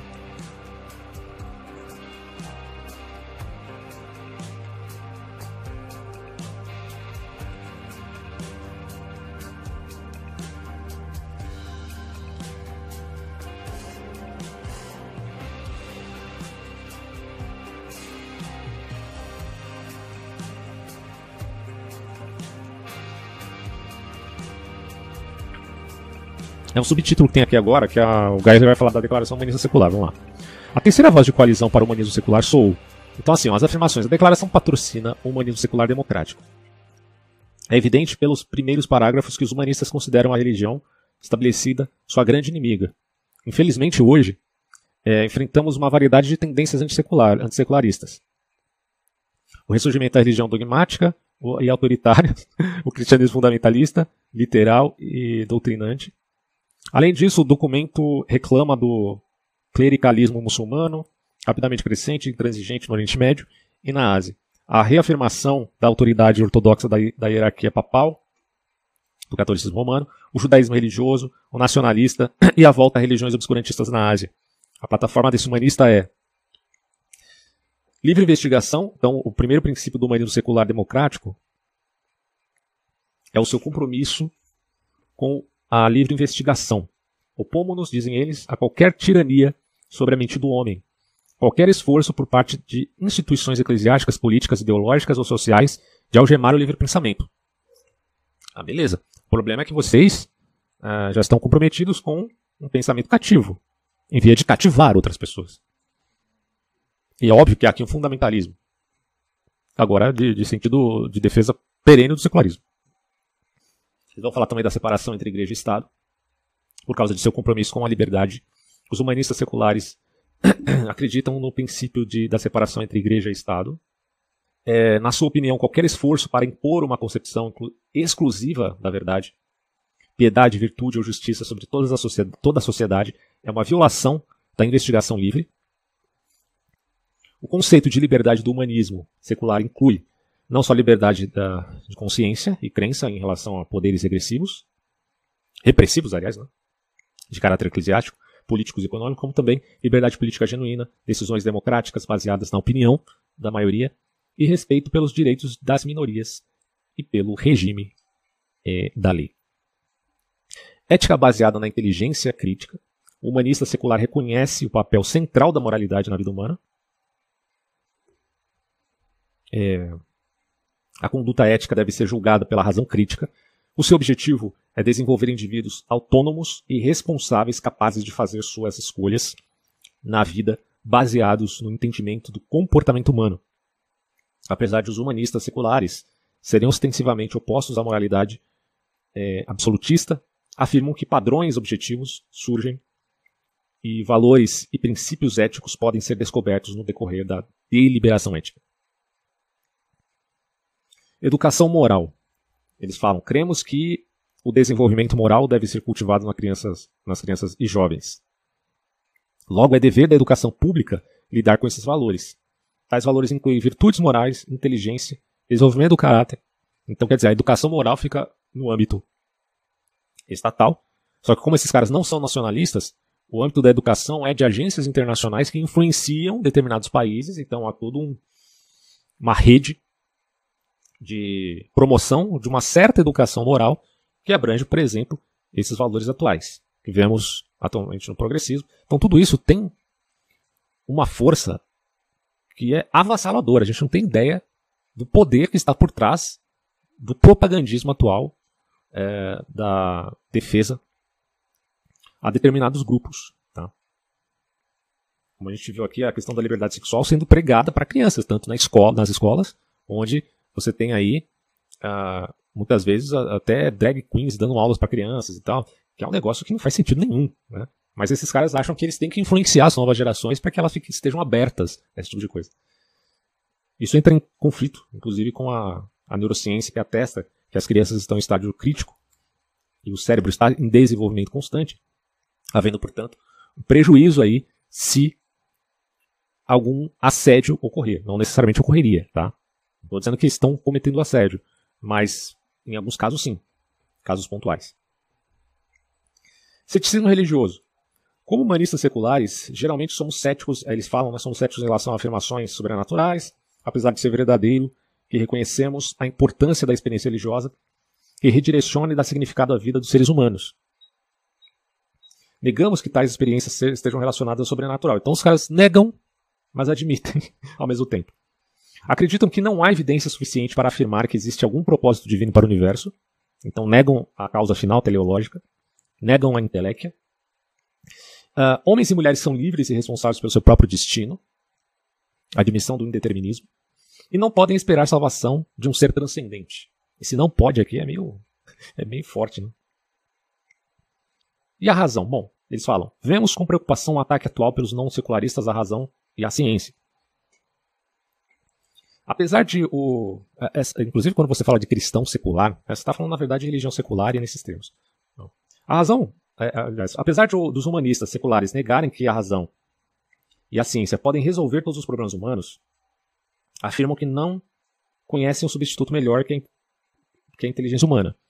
Então, a, o, esses caras humanistas já tendo a lição do, da embaraçosa presunção do iluminismo, eles até admitem, tá? Que a ciência não tem todas as respostas, mas não vem outro outro substituto melhor.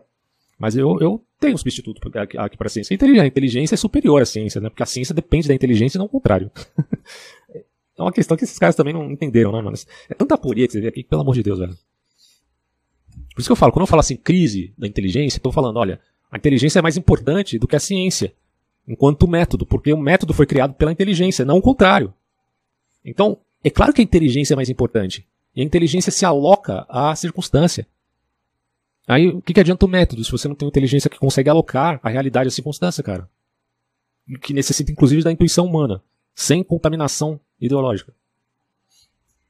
Bom, Ciência e tecnologia agora. Eles falam assim: ó, cremos que o método científico, apesar de imperfeito, ainda é a maneira mais confiável de entender o mundo. Logo, procuramos as ciências naturais, biológicas, sociais e comportamentais uh, para conhecimento do universo e do lugar do homem nele. Esse é o espírito do nosso tempo, tá? Para quem não entendeu ainda. Evolução. Esse articulamento é o ataque dos fundamentalistas religiosos à evolução. Apesar de negar que a evolução seja um princípio infalível, os humanistas seculares acreditam que ela é apoiada tão fortemente pelo peso da evidência que é difícil rejeitá-la. Consequentemente, deploramos os esforços dos fundamentalistas, especialmente nos Estados Unidos, de invadir as salas de aula exigindo que a teoria criacionista seja ensinada aos alunos e exigindo que ela seja incluída nos livros didáticos de biologia. A gente está entrando no âmbito aqui de uma guerra psicológica, primeiro cultural e depois psicológica. Os humanistas seculares consideram isso uma ameaça tanto à liberdade acadêmica como à integridade educacional. Então, é uma ameaça que, é, que você ensine a possibilidade de que exista um, design inteligente. Isso é uma ameaça do que, afinal de contas? Está ameaçando o quê? Né? Se não tem Deus, é, se não tem Deus, é, qual é o fundamento da preocupação que você tem em relação ao verdadeiro e ao falso? Eu não sei, cara. É, esses caras, tudo bem, estão preocupados em organizar uma sociedade que esteja ancorada nos fatos da própria existência. Mas eles não estão abertos a admitir que podem estar errados, principalmente na sua negação a valores metafísicos, mesmo admitindo esses valores de modo latente. E aí entra o aspecto da educação que o, o Pascal Bernardin coloca no livro Maquiavel Pedagogo, porque é, é óbvio que a educação é, é o ponto assim nevrálgico disso aqui. Educar as novas gerações é fundamental para criar esse, essa ambientação da religião secular. Olha o que ele vai dizer. Ó.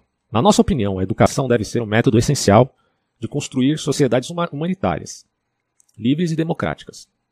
As metas de educação incluem a transmissão de conhecimento, treinamento ocupacional, instrução de cidadania e incentivo ao crescimento moral.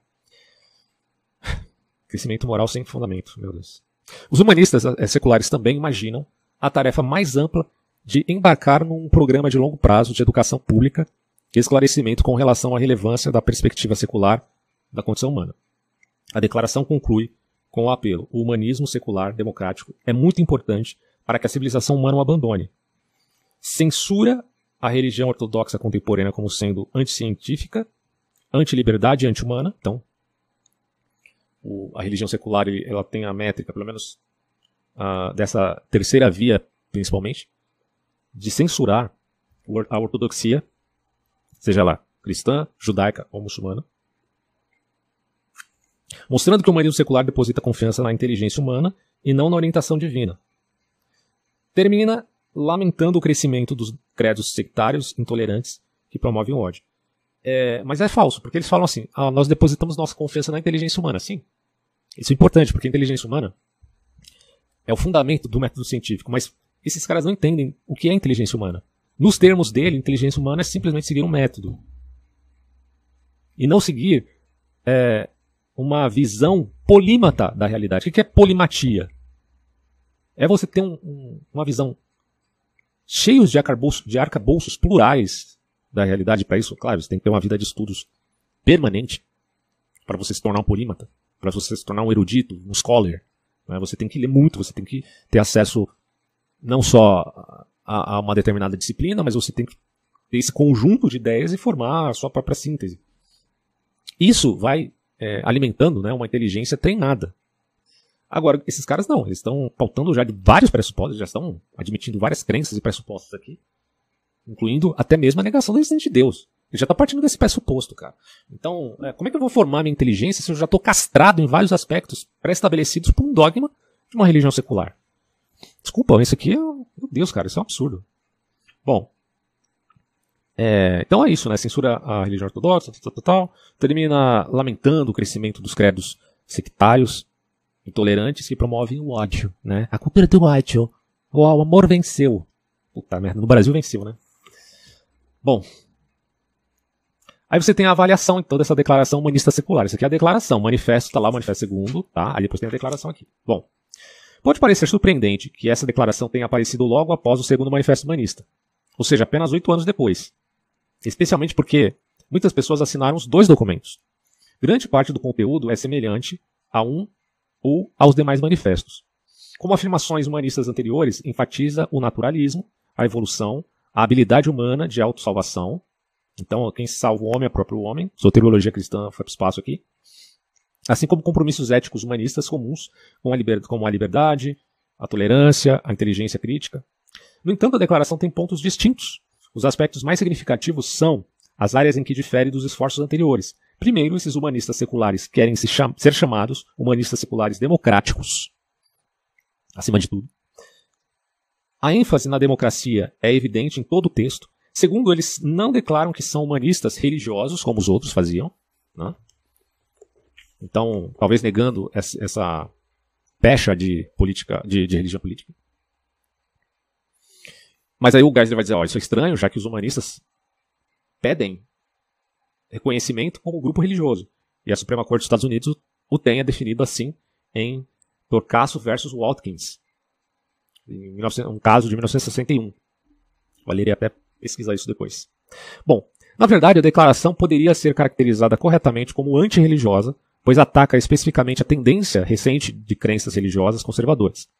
A maior parte da declaração, na verdade, parece ser uma reação contra as tendências recentes contrárias ao humanismo secular. Finalmente, é impossível deixar de notar uma incoerência estranha no fato de que a declaração afirma liberdade acadêmica, mas insiste em que o criacionismo científico seja excluído das aulas de ciência, ou seja, a, aquela questão do design inteligente. Elementos comuns do humanismo secular. Bom, um estudo dos manifestos e das declarações humanistas e outras obras de humanistas seculares de destaque revelam uma base comum de pelo menos cinco princípios. Vamos a eles aqui para a gente fazer um resumão. Primeiro, Vê se você concorda aí. Né? Não estou dizendo que você discordar de tudo, né? vamos ver se você concorda.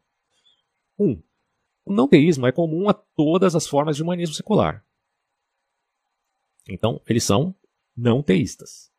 Muitos humanistas negam completamente a existência de Deus, mas todos negam a necessidade de um criador do mundo. Então, bom, pelo que eu entendi aqui, muitos humanistas negam completamente a existência de Deus, mas não todos. Mas, no entanto, todos de fato negam a necessidade de um criador do mundo. Então, por quê? Porque existem agnósticos no meio deles, tá? Não tem só ateus. Então, o agnóstico não sabe, pode ser que tenha, pode ser que não tenha. Então tem esse elemento também que a gente tem que considerar, né? Alguns poucos humanistas seculares ainda podem é, colocar em a baila né, a possibilidade de existência de Deus. Portanto, os humanistas seculares se unem na oposição a todas as religiões teístas que afirmam a certeza. Uh, pelo menos é o que parece. Segundo, o naturalismo é essencial ao humanismo, seguindo a negação do naturalismo enquanto uma visão cosmogônica, da vida. Não que a natureza não tenha o seu papel no mundo, pelo amor de Deus. Né?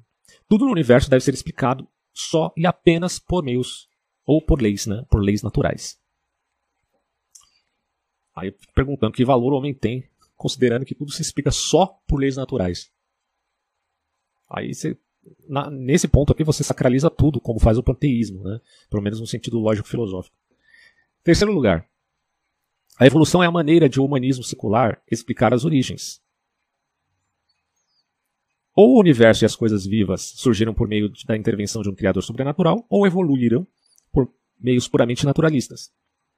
Então, os não teístas não têm escolha senão defender a evolução biológica, tá? ou adaptação, como queira, no neodarwinismo. O relativismo ético une os humanistas seculares, pois eles não gostam de absolutos. No caso do absolutismo, né? Não há valores morais dados por Deus à humanidade. A humanidade vai decidir os próprios valores.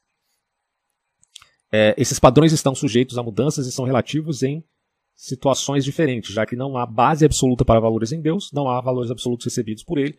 É, nesse sentido, você ab abre espaço também para uma visão teísta, uh, não, não, teísta, mas panenteísta, né? O panenteísmo, você poderia pensar no panenteísmo também, se encaixando com essa possibilidade aqui. Em quinto lugar, a autossuficiência humana é o princípio central. Nem todos os humanistas seculares são utópicos, mas todos acreditam que os seres humanos podem resolver seus problemas sem auxílio divino. Nem todos acreditam que a raça humana, a raça seja mortal. Né? É, mas todos acreditam que a sobrevivência da humanidade depende do comportamento da responsabilidade pessoal humana. Nem todos acreditam que a ciência e a tecnologia são meio de salvar a humanidade, mas todos acreditam que a razão humana e a educação secular são os únicos, a única esperança de continuidade para a raça humana. E aí você tem a conclusão aqui do Geisler. Né? O humanismo secular é um movimento que consiste em grande parte de ateus e agnósticos. Ah, tem deísta também, né? A gente tinha falado isso. Né? Você tem também pessoas que são deístas. Olha só, deístas. Todos são antiteístas e antissobrenaturalistas. Todos são é, firmemente naturalistas. Essas doutrinas específicas são desafiadas em outros artigos aqui da que ele fala, né, da, da enciclopédia dentre eles a questão da evolução química, cósmica e biológica. Moralmente, os humanistas são relativistas.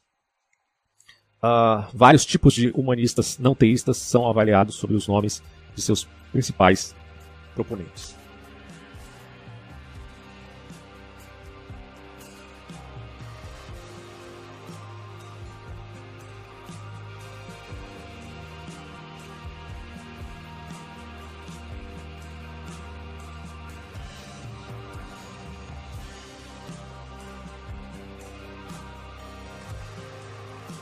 Para fechar, a gente vai ler sobre Adolf Huxley, tá? Ah, desculpa, Julian Huxley, que é o irmão dele, na verdade. Então, olha só, o Julian Sorel Huxley nasceu em 1887 e morreu em 75. Ele foi neto de Thomas Huxley, que ficou conhecido pelo apoio a Charles Darwin. Curioso, né? O Julian recebeu seu diploma em zoologia na Universidade de Oxford e mais tarde lecionou ali.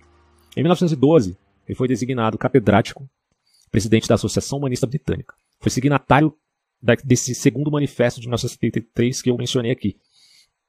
Ele já ele morreu em 75, mas em 73 ele, ele parece ter assinado né, o segundo manifesto humanista. Seus livros incluem Princípios de Embriologia Experimental, Evolução à Síntese Moderna, Religião Sem Revelação, enfim.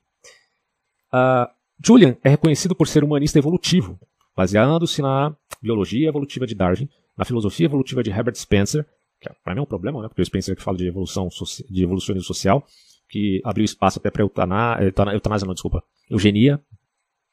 Complicado, hein? E na ética evolutiva de seu avô, o Thomas Huxley. Julian desenvolveu um sistema completo de crenças que denominou humanismo evolutivo. E ele expressou posições sobre uma variedade de assuntos, incluindo Deus, origens humanas, religião, valores, ciência, arte e suas esperanças, quanto né, as possibilidades futuras da raça humana. Mas a, a Paulo fala que a criação até hoje geme, né, esperando a redenção. Uh, bom, enfim, Huxley está, Huxley está olhando nesses termos. Quanto à religião, como outros humanistas, Huxley não acreditava em Deus. Pelo menos não no Deus teísta. Ele acreditava que a evolução explicava tudo. A descrença em Deus, no pensamento de Huxley, se opunha. Uh, ou melhor, né? Ele se opunha a Deus, mas era a favor da religião. Tá? De novo, uma herança de Feuerbach. Ele disse: Acredito que hoje certamente não conhecemos nada além deste mundo e da experiência natural. Isto é, um Deus pessoal, seja ele Jeová, lá ou Apolo, ou Amenha, ou sem nome, mas apenas Deus, eu nada conheço a respeito dele. E não queria conhecer. Não sou apenas agnóstico sobre o assunto. Não creio num Deus pessoal em qualquer sentido em que essa frase seja normalmente usada. São as palavras aqui do ressentido Julian Huxley, que acredita, ou na verdade ele contempla a ideia de uma maneira é, a apreensão da Teodiceia de que toda a criação geme. E aí ele pensa, bom, eu não quero conhecer outras pessoas, blá blá blá. A crença em Deus, segundo Huxley, era puramente psicológica. Deus Pai era uma personificação da natureza, o Espírito Santo representava os ideais, o Filho personificava a natureza humana ideal. Então, os deuses são criações do homem, aquele blá blá blá de sempre, né? Personalizadas é, nas forças do destino, com sua unidade projetada neles pelo pensamento e imaginação humanos. Huxley acreditava que o entendimento científico moderno tornava o conceito de Deus obsoleto. É, Deus não pode mais ser, é, dizia ele, considerado o controlador do universo sob forma alguma, exceto num sentido hipotético. A hipótese de um Deus não tem mais valor pragmático. E aí ele continua: Deus está começando a se assemelhar não a um rei, mas ao último sorriso do gato que desaparece numa versão cósmica da história de Alice no País das Maravilhas. e aí ele fala assim. Aí continua o texto aqui. Na verdade, Huxley acreditava que logo será impossível um homem ou mulher inteligente e educado acreditar em um Deus pessoal, como agora é impossível acreditar que a Terra é plana. É engraçado que a ironia do destino é a seguinte. Só desligar o computador aqui. Que a ironia do destino é a seguinte, que hoje o pessoal voltou a acreditar em Terra voltou a acreditar em Terra plana, né? Quem dirá um Deus pessoal? Mas, claro que a, a comparação dele é completamente descabida. Não tem como comparar um Deus pessoal com ideia de Terra plana. Bom, ele esperava ansiosamente que outros se juntassem a ele na sua crença. Então a arrogância insuportável do que, dos que afirmam ser os únicos a possuir a verdade religiosa, felizmente, desapareceria, diz ele. E assim também a intolerância, as guerras religiosas, a perseguição religiosa, os horrores da Inquisição, as tentativas de reprimir o conhecimento e o aprendizado, produzindo rápida mudança social e moral. Mas que, que, que babaca, né, mano? Porque quando, quando você olha para o século XX, ele viveu até o, o, o 1975. Já dava para saber que esse mundo secular gerou mais mortes do que todos os séculos anteriores em toda a história. Por conta de governos totalmente descompromissados com Deus. Seja ele o nazismo, o fascismo, principalmente o comunismo, que se dizia ateu em todos os sentidos. Então, desculpa, do que, que você está falando, Adolfo? Você está falando da Inquisição como, de fato, é, foi um mal, eu concordo com isso, mas em termos numéricos sequer pode ser comparado a qualquer coisa que tenha existido no século XX, é, principalmente na Primeira e Segunda Guerra Mundial. Eu não sei do que, que ele está falando aqui, cara. Uh, aí, continuando, né, a crença do Huxley na religião. Apesar de sua forte descrença, Huxley considerava-se profundamente religioso. Aí ele fala assim: creio, disse Huxley, que é necessário acreditar em alguma coisa. O ceticismo completo não funciona.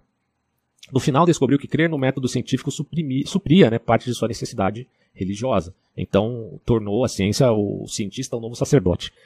Quando Huxley aplicou o método científico às experiências religiosas, inclusive a sua, concluiu que a religião surgiu de um sentimento do sagrado, Huxley considerava a capacidade para esse sentimento fundamental para a humanidade algo inerente à construção da mente humana normal e obtido por meio dela. Ele falou honestamente e vividamente sobre suas experiências religiosas. Aí tem uma aqui, né, que ele vai citar, que é assim, ó. O Huxley falando. É, eu lembro-me vividamente de outro incidente no mesmo ano. O silêncio imposto e a escuridão, combinados à beleza daquela hora, nos impeliam à meditação desordenada. De repente, sem motivo específico, sem ligação aparente com outros pensamentos, um problema e sua solução passaram pela minha mente. Eu havia entendido como duas opiniões ou procedimentos podem ser ambos sinceramente considerados bons e também realmente ser bons. E quando os dois entrassem em contato, cada um poderia parecer ser mal. Isso pode é, acontecer quando ambos apontam para a mesma direção, mas um está se deslocando de tal modo mais devagar que se torna um peso para o outro. Ideias e fatos, exemplos específicos e seu significado geral. A tragédia do conflito amargo entre duas realidades superiores, duas é, honestidades sólidas, se debateram na minha mente naquele momento de introspecção. E eu dera um novo passo em direção àquela base pacífica para a ação que é expressa pelo provérbio francês. É, não vou arriscar não, mas ele fala, mas o significado é compreender tudo e perdoar tudo. Tá, ele compreendeu tudo. Né? Bom, também havia aquela quantidade, ou melhor, aquela qualidade definida de ser lançado à consciência, implicada no termo revelação, e já foi descrito para descoberta puramente intelectual por muitos matemáticos e homens da ciência, especialmente Poincaré, nos ensaios sobre o método científico. Foi um exagero da sensação que vem quando alguém percebe repentinamente um ponto que havia escapado à compreensão, mas sem nenhuma sensação de esforço a mesma sensação geral na esfera do sentimento. se pode ter quando se, repeti, é, quando se é repentinamente transportado de uma satisfação completa por alguma visão súbita de morros distantes depois da planície ou por uma qualidade súbita de luz.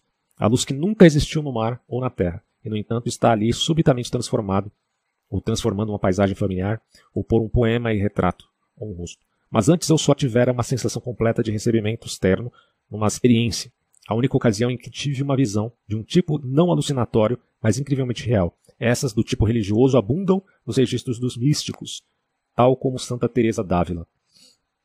É. Experiência, essa experiência religiosa tão vívida deixaram Huxley com crenças passionais no valor supremo de certas ideias e atividades. E ele disse, né, as quais na linguagem teológica não são é, são né, chamadas fé. E na verdade ele até confessou, né, a vida teria sido intolerável sem esses relances do estado alternativo, momentos ocasionais de grande felicidade e renovação espiritual, geralmente vindos por meio da poesia, por meio de uma bela paisagem ou por intermédio de pessoas.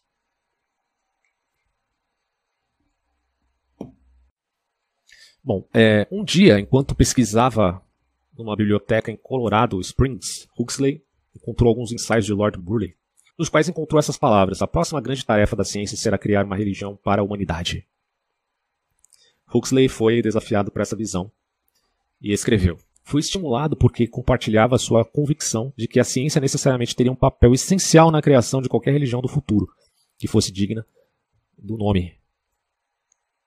Huxley acertou o desafio de Morley de desenvolver uma religião científica. Batizou-a de humanismo evolutivo. Um, um de seus princípios básicos, como o nome demonstra, é a teoria da evolução. Evolução humana e destino. É, a experiência mística levou Huxley a rejeitar a interpretação puramente materialista do universo, tal como via no marxismo. E aí ele concluiu: Em minha opinião, a hipótese materialista que nega a importância dos fatos dos fatores mentais e espirituais no cosmos, apesar de mais sofisticada, é tão errônea quanto a noção ingênua da hipótese mágica que projeta forças espirituais para eventos materiais.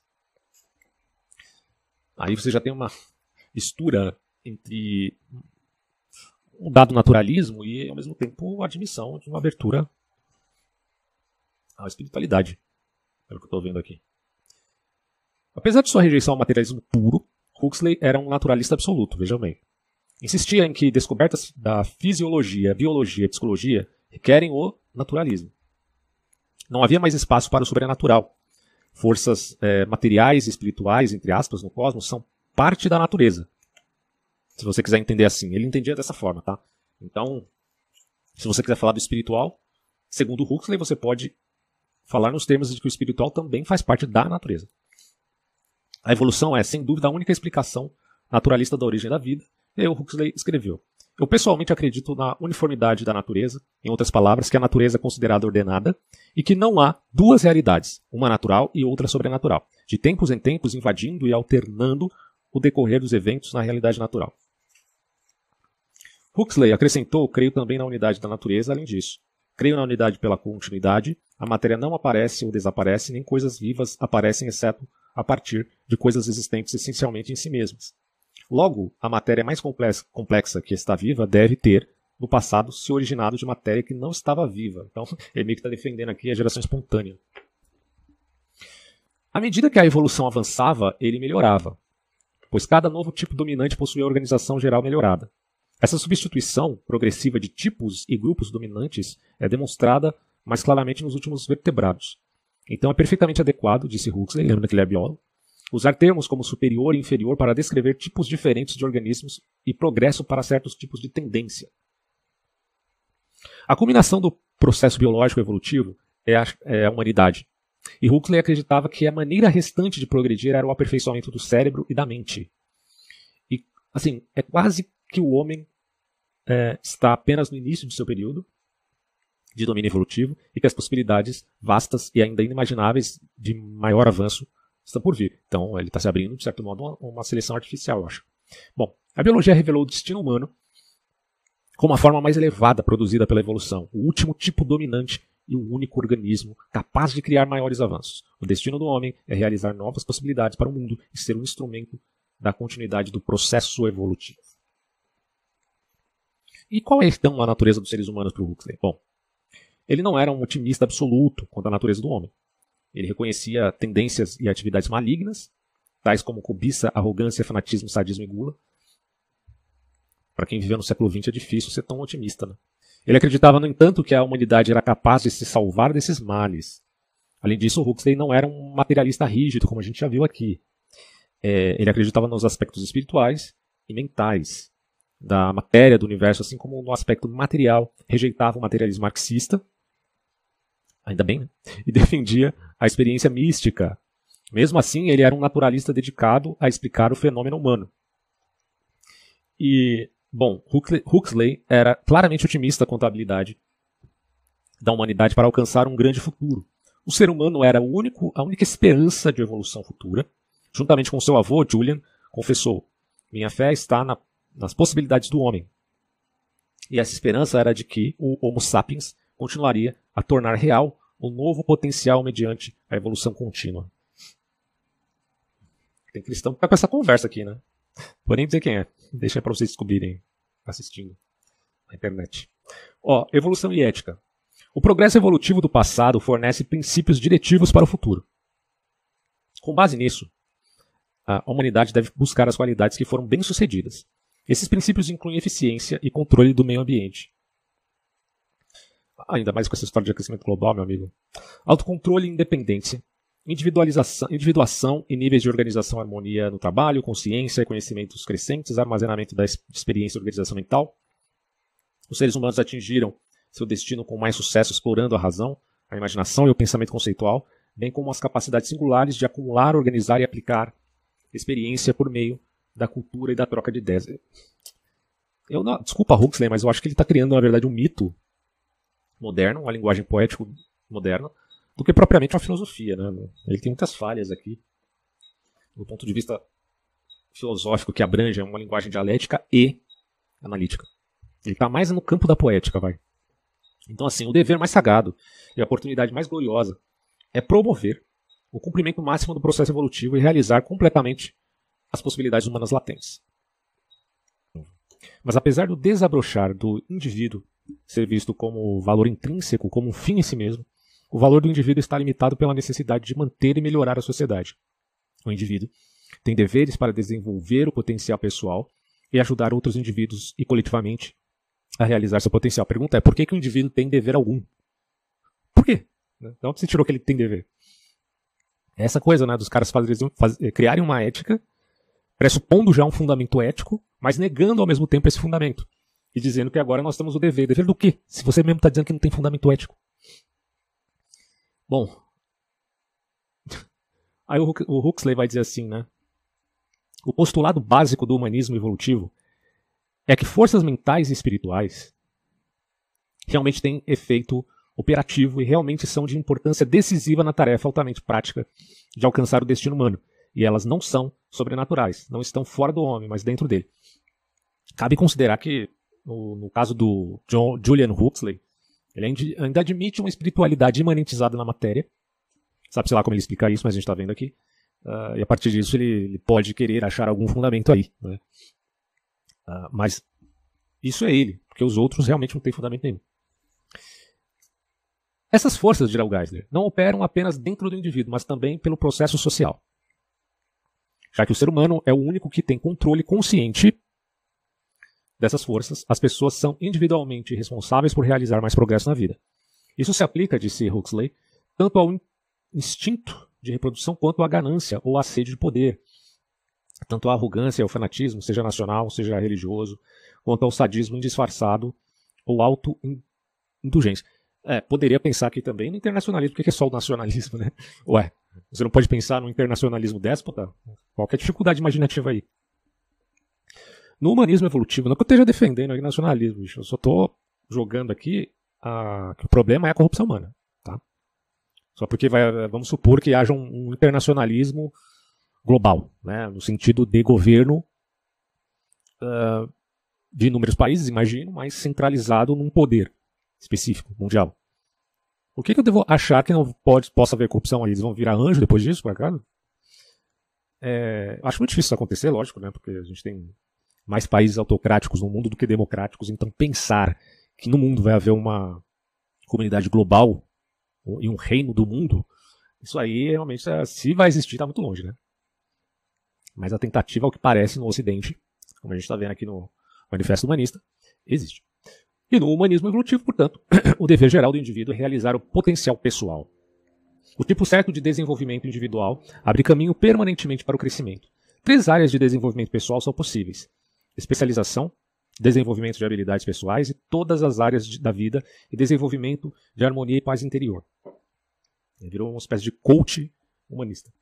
Na verdade, o humanismo evolutivo tem duplo objetivo: satisfazer é, satisfação pessoal imediata e progresso cósmico em um, em longo prazo. E segundo valor, Huxley denomina o evangelho do humanismo evolutivo. Ou seja, as boas novas do evangelho, segundo o humanismo, é que é, sua vida termina depois de uns 70, 80 anos. Basicamente é isso, né? Esse é o evangelho dos caras. Bom, uh, e dá isso o valor transcendental. No caso do Huxley, se ele admite ainda alguma espiritualidade ainda que imanentizada, não sei se ele pensaria na possibilidade de uma alma. Uh, ao que parece aqui, a maioria deles não, né? Como a gente já viu aqui, a maioria deles nega a imortalidade da alma. Bom, a ciência e o futuro agora. Apesar de Huxley não acreditar na imortalidade individual, ah, aqui já está explicando, né? Ele não acredita na imortalidade individual, acreditava que a humanidade continuaria. Acreditava que a ciência era o melhor órgão para atingir esse alvo. Não a ciência sem a religião, mas uma religião científica. Então é aquilo, né? Ele está falando de uma religião científica, ou seja, de uma transcendentalidade da religião e uma imanentização, ou melhor, uma transcendentalidade da ciência e uma imanentização da religião. Resta saber qual que vem primeiro. É óbvio que o que vem primeiro é a monetização da religião, não a transcendentalidade da, da ciência. É, olha o que ele fala. O homem do século XX, sem dúvida, precisa de um novo órgão para lidar com o destino. Um novo sistema de crença. Destino é uma, é uma palavra metafísica, né? Um novo, por isso que eu falo que o cara é muito mais mito do que filosofia, mas enfim. Um novo sistema de crenças religiosas e atitudes adaptadas à nova situação na qual suas sociedades agora devem existir. É um novo mito, é um mito moderno. Entenda mito enquanto linguagem poética, tá? A característica radicalmente nova da situação atual talvez possa ser afirmada desta maneira. Religiões e credos antigos eram em grande parte adaptações para lidar com a ignorância e os medos do homem, e acabaram lidando primariamente com a estabilidade da atitude. Mas a necessidade hoje é de um sistema de crenças adaptado para lidar com seu conhecimento e suas possibilidades criativas. E isso implica a capacidade de enfrentar, inspirar e criar mudanças. Isso é o que ele diz. Então a religião humanista de Huxley é o órgão do destino. Ele não definiu o destino, mas tudo bem. Mesmo assim, Huxley não tinha ilusões de grandeza com relação a expectativas imediatas desse tipo de religião. Como todas as outras novas religiões, a princípio será expressa e difundida por uma pequena minoria, no entanto, ele previu que quando chegar a hora certa, se tornará universal, não só potencialmente e na teoria, mas realmente e na prática. A natureza psicológica humana torna isso inevitável. O homem não pode evitar o processo de convergência que caminha para a integração de grupos humanos hostis ou divergentes numa única sociedade na cultura mundial orgânica. Esse, esse orgânico é bem preocupante. Né? Já dá ensejo aqui a uma mentalidade é, romântica, do ponto de vista da escola, do romantismo, tá? não, não do sentimento romântico. E, portanto, uh, tem um caráter aí absolutista, apesar da linguagem relativista. Paradoxal, mas real. Assim, um processo evolutivo inevitável resultará numa religião humanista universal. Essa sociedade ateísta continuará o desenvolvimento evolutivo por maneiras é, intelectuais, psicológicas e sociais continuamente novas. A gente já teve um ateísmo comunista, que foi o stalinismo, né? Olha a merda que foi. A ideia do Huxley é um ateísmo agora de democracia liberal. Pelo que eu estou vendo aqui é isso. Huxley não sabia que forma sua nova religião teria, que rituais ou celebrações poderia praticar. Se teria um sacerdócio, prédios ou se adotaria símbolos, fosse qual fosse a forma, deveria ser unificada e tolerante. Ele tinha certeza, no entanto, de que viria, já que o espírito científico e o método científico isso aqui é, é, o assim é o suprassumo do cientificismo, né? A criação de uma religião científica é o suprassumo do científico, ou melhor, do cientificismo. Provaram ser, então, método científico provaram ser os agentes mais eficazes para a compreensão e controle eh, da natureza física. Resta às gerações futuras aplicá-los para controlar o destino humano. É... O humanismo evolutivo é bem mais amplo que a variedade proposta por Huxley. Estou falando Huxley, é, é Huxley, né? Pronúncia. Praticamente todos os humanistas acreditam em alguma forma de evolução. Discordam sobre qual mecanismo o desencadeou. Nem todos concordam com Huxley, que a seleção natural, sobrevivência do mais forte, é o meio pelo qual a evolução acontece. Você tem que considerar também o, as mutações. Se não tivesse mutações, seleção natural não ia acontecer nada, né? Pô, a seleção natural é só a força do ambiente. Tem que haver no indivíduo o poder mutacional para que isso aconteça. O que distingue ainda mais o tipo de humanismo proposto por Huxley é que ele acreditava que devia ser uma religião universal e a base da ética. Tá? Essa religião sendo a base da ética. Mas essa mesma religião não tem fundamento nenhum. Essa é a grande aporia né, desses caras. Eu já repeti isso aqui milhares de vezes, só preciso gravar. Mesmo. Bom, tudo que auxilia o processo evolutivo é bom, diriam eles, e tudo que prejudica é mal. E aí a gente tem a avaliação final para terminar aqui esse áudio. Olha só. Como religião, o sonho de Huxley não foi rapidamente assimilado. Parece que muitos humanistas seculares, na verdade, não querem que seja. Humanistas mais recentes admitiram que Huxley era otimista demais. Não há boa evidência observável para indicar a inevitabilidade da evolução de uma religião humanista universal. A ética evolutiva envolve alguns problemas sérios Primeiro, porque não existe ética evolutiva se o pressuposto é apenas e meramente evolutivo, acidental, sem antevidência. Como a sociedade preserva os direitos individuais dos que estão. Aí ele está fazendo uma pergunta aqui, né? Como é que a sociedade, isso aqui é o Geisler falando, preserva os direitos individuais dos que estão impedindo a, a evolução social? Como um dever, entre aspas, ético, pode ser derivado de um fato biológico? Já que não tem Deus, né? De, fato e dever ser e dever ser estão separados. Como pode o suposto fato da evolução ser a base do valor moral? De onde que ele tirou esse valor moral? Da cabeça dele. É, na verdade, da estrutura moral que ele tem já desde que nasceu, mas que é dada por Deus que ele não acredita. Bom, muitas coisas más também evoluíram. Assim, deve haver algum padrão fora do processo evolutivo para saber o que é bom ou mal.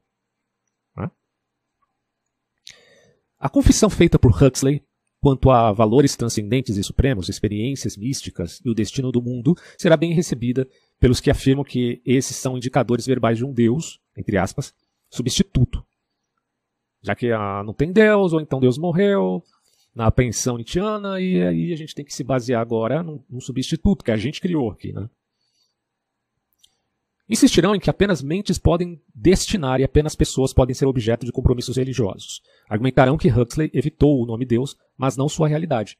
Exatamente isso. Né? O Nietzsche diria que o Huxley ele matou Deus, mas não o sepultou. Né? Na linguagem nietzschiana, isso significa que a influência de Deus que teria morrido continua atual no mundo dos que assim se dizem ateus. Essa é a crítica de Nietzsche aos positivistas, inclusive.